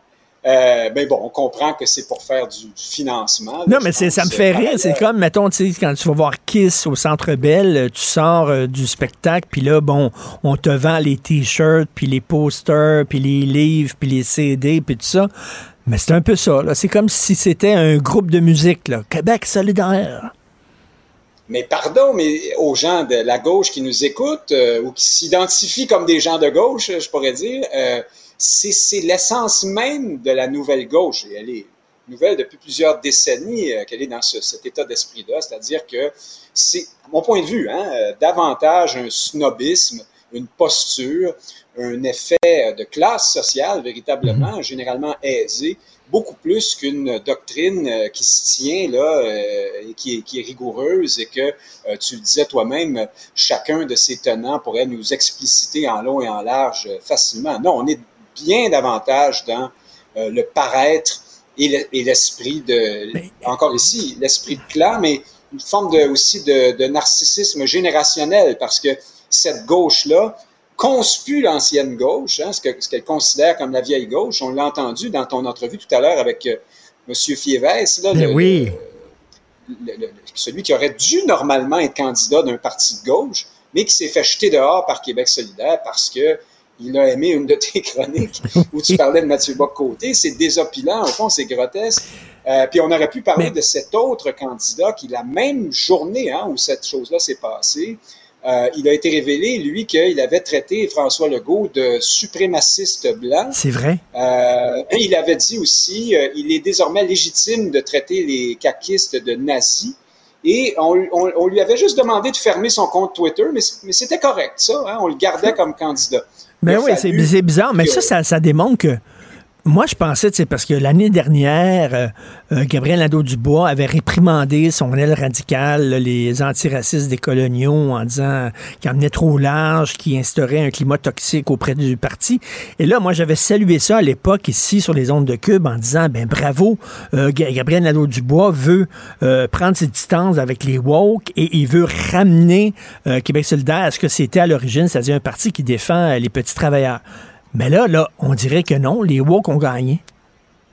Ah non, ils ont gagné, ils vont gagner, même si Gabriel Nadeau-Dubois fait semblant que ça n'existe pas, cette question-là. Hein. Et lorsqu'il avait euh, accusé François Legault d'être le descendant direct de Duplessis, Legault avait répondu « Vous êtes woke! » Et là, euh, Gabriel Nadeau-Dubois avait dit « Ha, ha, ha, vous ne comprenez pas ce que c'est le wokisme, il n'y a pas de woke chez nous, euh, je sais pas quoi. » Mais au contraire, euh, Québec solidaire est aujourd'hui le parti woke. Cette mouvance-là va gagner, seulement dans quelques années, elle va abandonner toutes ces thèses farfelues elle va, elle aussi, s'assagir et aspirer au pouvoir et elle pensera à peu près euh, comme la génération précédente sur un paquet d'enjeux. Mais l'important, c'est qu'elle aura tassé les vieux parce que on fonctionne comme ça dans la, la nouvelle gauche de posture. Il faut toujours être à la mode, il faut être jeune, il faut être euh, au, euh, au, fait des dernières tendances. Et puis c'est comme ça que. je sais que je caricature, je grossis le trait, mais à peine, je pense. Et Nick, en terminant, tu disais, on parle beaucoup de l'arrogance de la CAQ, mais on oublie l'arrogance de Québec solidaire.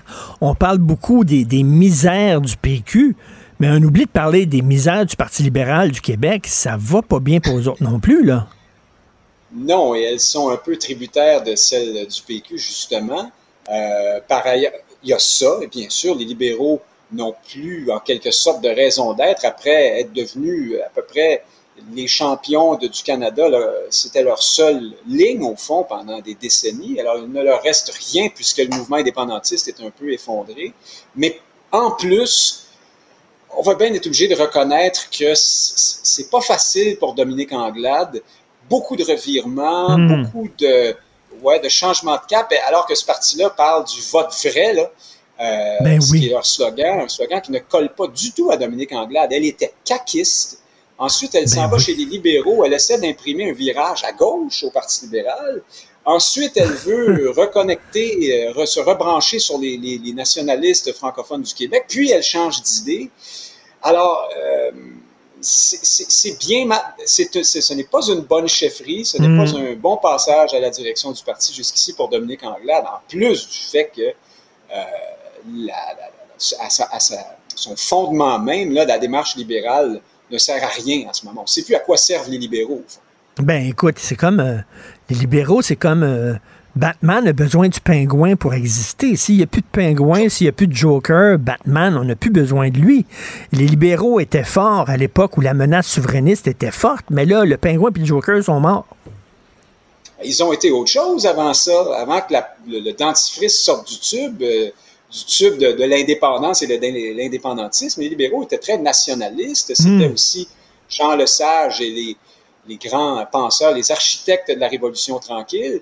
Euh, là, on est rendu, euh, petit à petit, ce parti-là est devenu le parti d'une seule cause, celle du maintien du Québec dans le Canada et d'un certain euh, conservatisme fiscal, disons ça comme ça, surtout sous Charret et Couillard. donc, maintenant, forcément, si la question nationale est évacuée, ce parti-là ne sert plus à grand-chose. Et Dominique Anglade n'arrive pas à marteler un message là, qui permettrait Mais, euh, à son parti de... Et tu as raison, tu me, fais, tu, tu me fais sourire en rappelant le slogan du Parti libéral. Votez vrai. Qu'est-ce que ça veut dire, ça? Ça veut dire que les gens qui votent CAC ou qui votent PQ, ils votent pas vrai? Qu'est-ce que ça veut dire, ça? Euh, je, je n'en ai aucune idée. J'ai l'impression que si on le demandait à Mme Anglade, vraiment, je, elle ne saurait pas quoi répondre. Elle- en fait, je, non, je, je- c'est pas vrai. En y pensant, ce que ça veut dire, Richard, c'est que la langue, l'identité, l'avenir de la nation québécoise ne sont pas de vraies questions. C'est ça le message que martèle le Parti libéral, parce qu'on veut pas aller sur ce terrain-là, parce qu'on s'y est cassé la gueule. Et donc, euh, on veut dire aux Québécois, parlons des vraies affaires. C'est ça vraiment la signification de ce slogan. C'est ça, ça Vraiment, fait- c'est ça. Mais On, on est ailleurs, comme on dit. avoir quelque chose à dire par ailleurs. Oui. Ben oui, on est ailleurs, comme disaient certains. là. C'est où ça, ailleurs? C'est où exactement?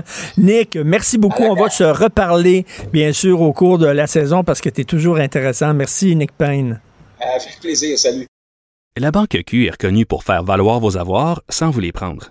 Mais quand vous pensez à votre premier compte bancaire, là, tu sais, dans le temps à l'école, là, vous faisiez vos dépôts avec vos scènes dans la petite enveloppe. là. Hmm, C'était bien beau. Mais avec le temps, à ce compte-là vous a coûté des milliers de dollars en frais, puis vous ne faites pas une scène d'intérêt.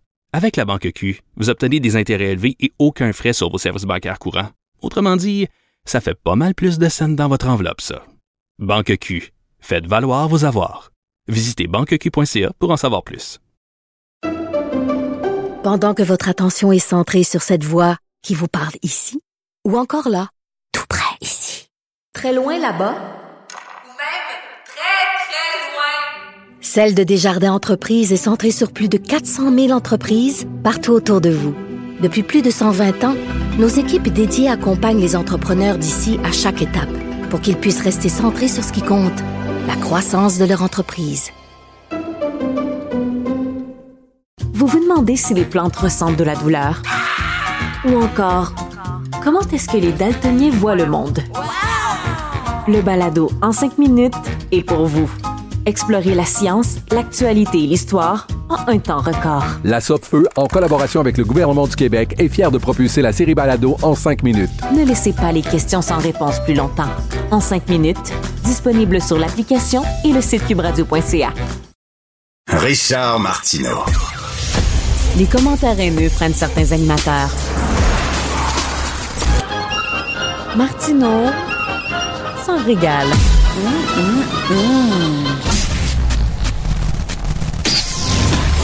Gilles Proulx. Bonjour, mon cher Richard. Richard Martineau. Pauvre petit lapin. La rencontre. Point à l'heure des cadeaux. Je serai pas là, là à vous flatter dans le sens du poil. Point à la ligne. C'est très important ce qu'on dit.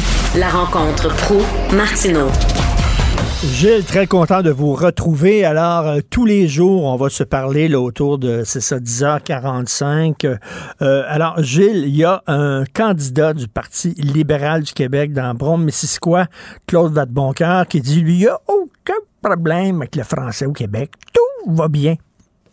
Ben oui, puis il y en a un autre aussi euh, dans le comté de l'Acadie, un dénommé Morin, André de son prénom. Le problème linguistique, ça n'existe pas. C'est ce qui me fait dire, Richard, ce matin, le seul, le seul, mais ça n'intéresse personne.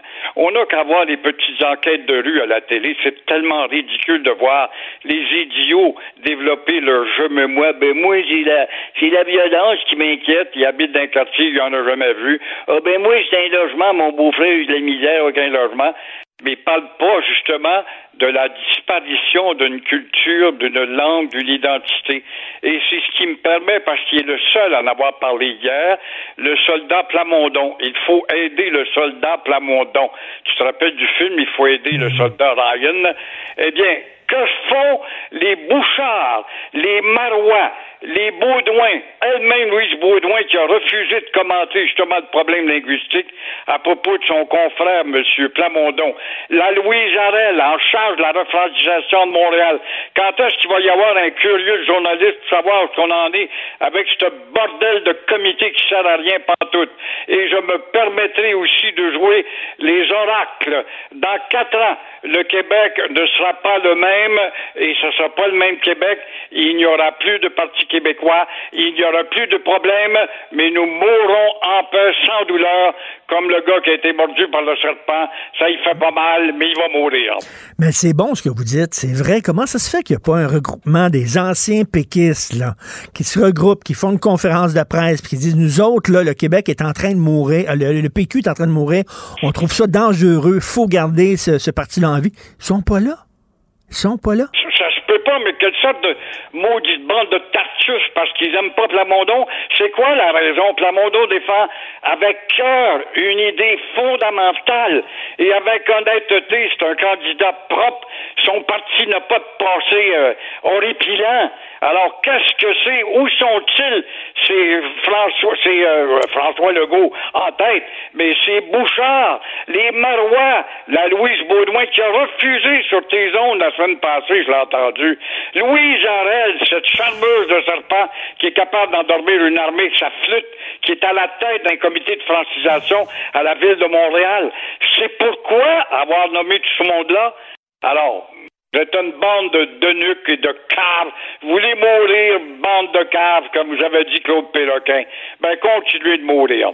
Ben là, je parlais à Daniel Turp, le professeur Daniel Turp, là, et euh, il, a, commandé un sondage, puis là, il a demandé aux Québécois, voulez-vous qu'on rapatrie tous les pouvoirs dans tel secteur, puis dans tel secteur, puis les pêcheries, puis les parcs nationaux, puis l'éducation, puis la santé? Quand c'est à la pièce, les Québécois disent oui, on veut les pleins pouvoirs. Là, à la fin, voulez-vous l'indépendance? Ils disent non. Écoutons, Christian, on est-tu un peuple de niaiseux? C'est un mot du peuple de, peuple de digne et donc. C'est un peuple collectivement inférieur.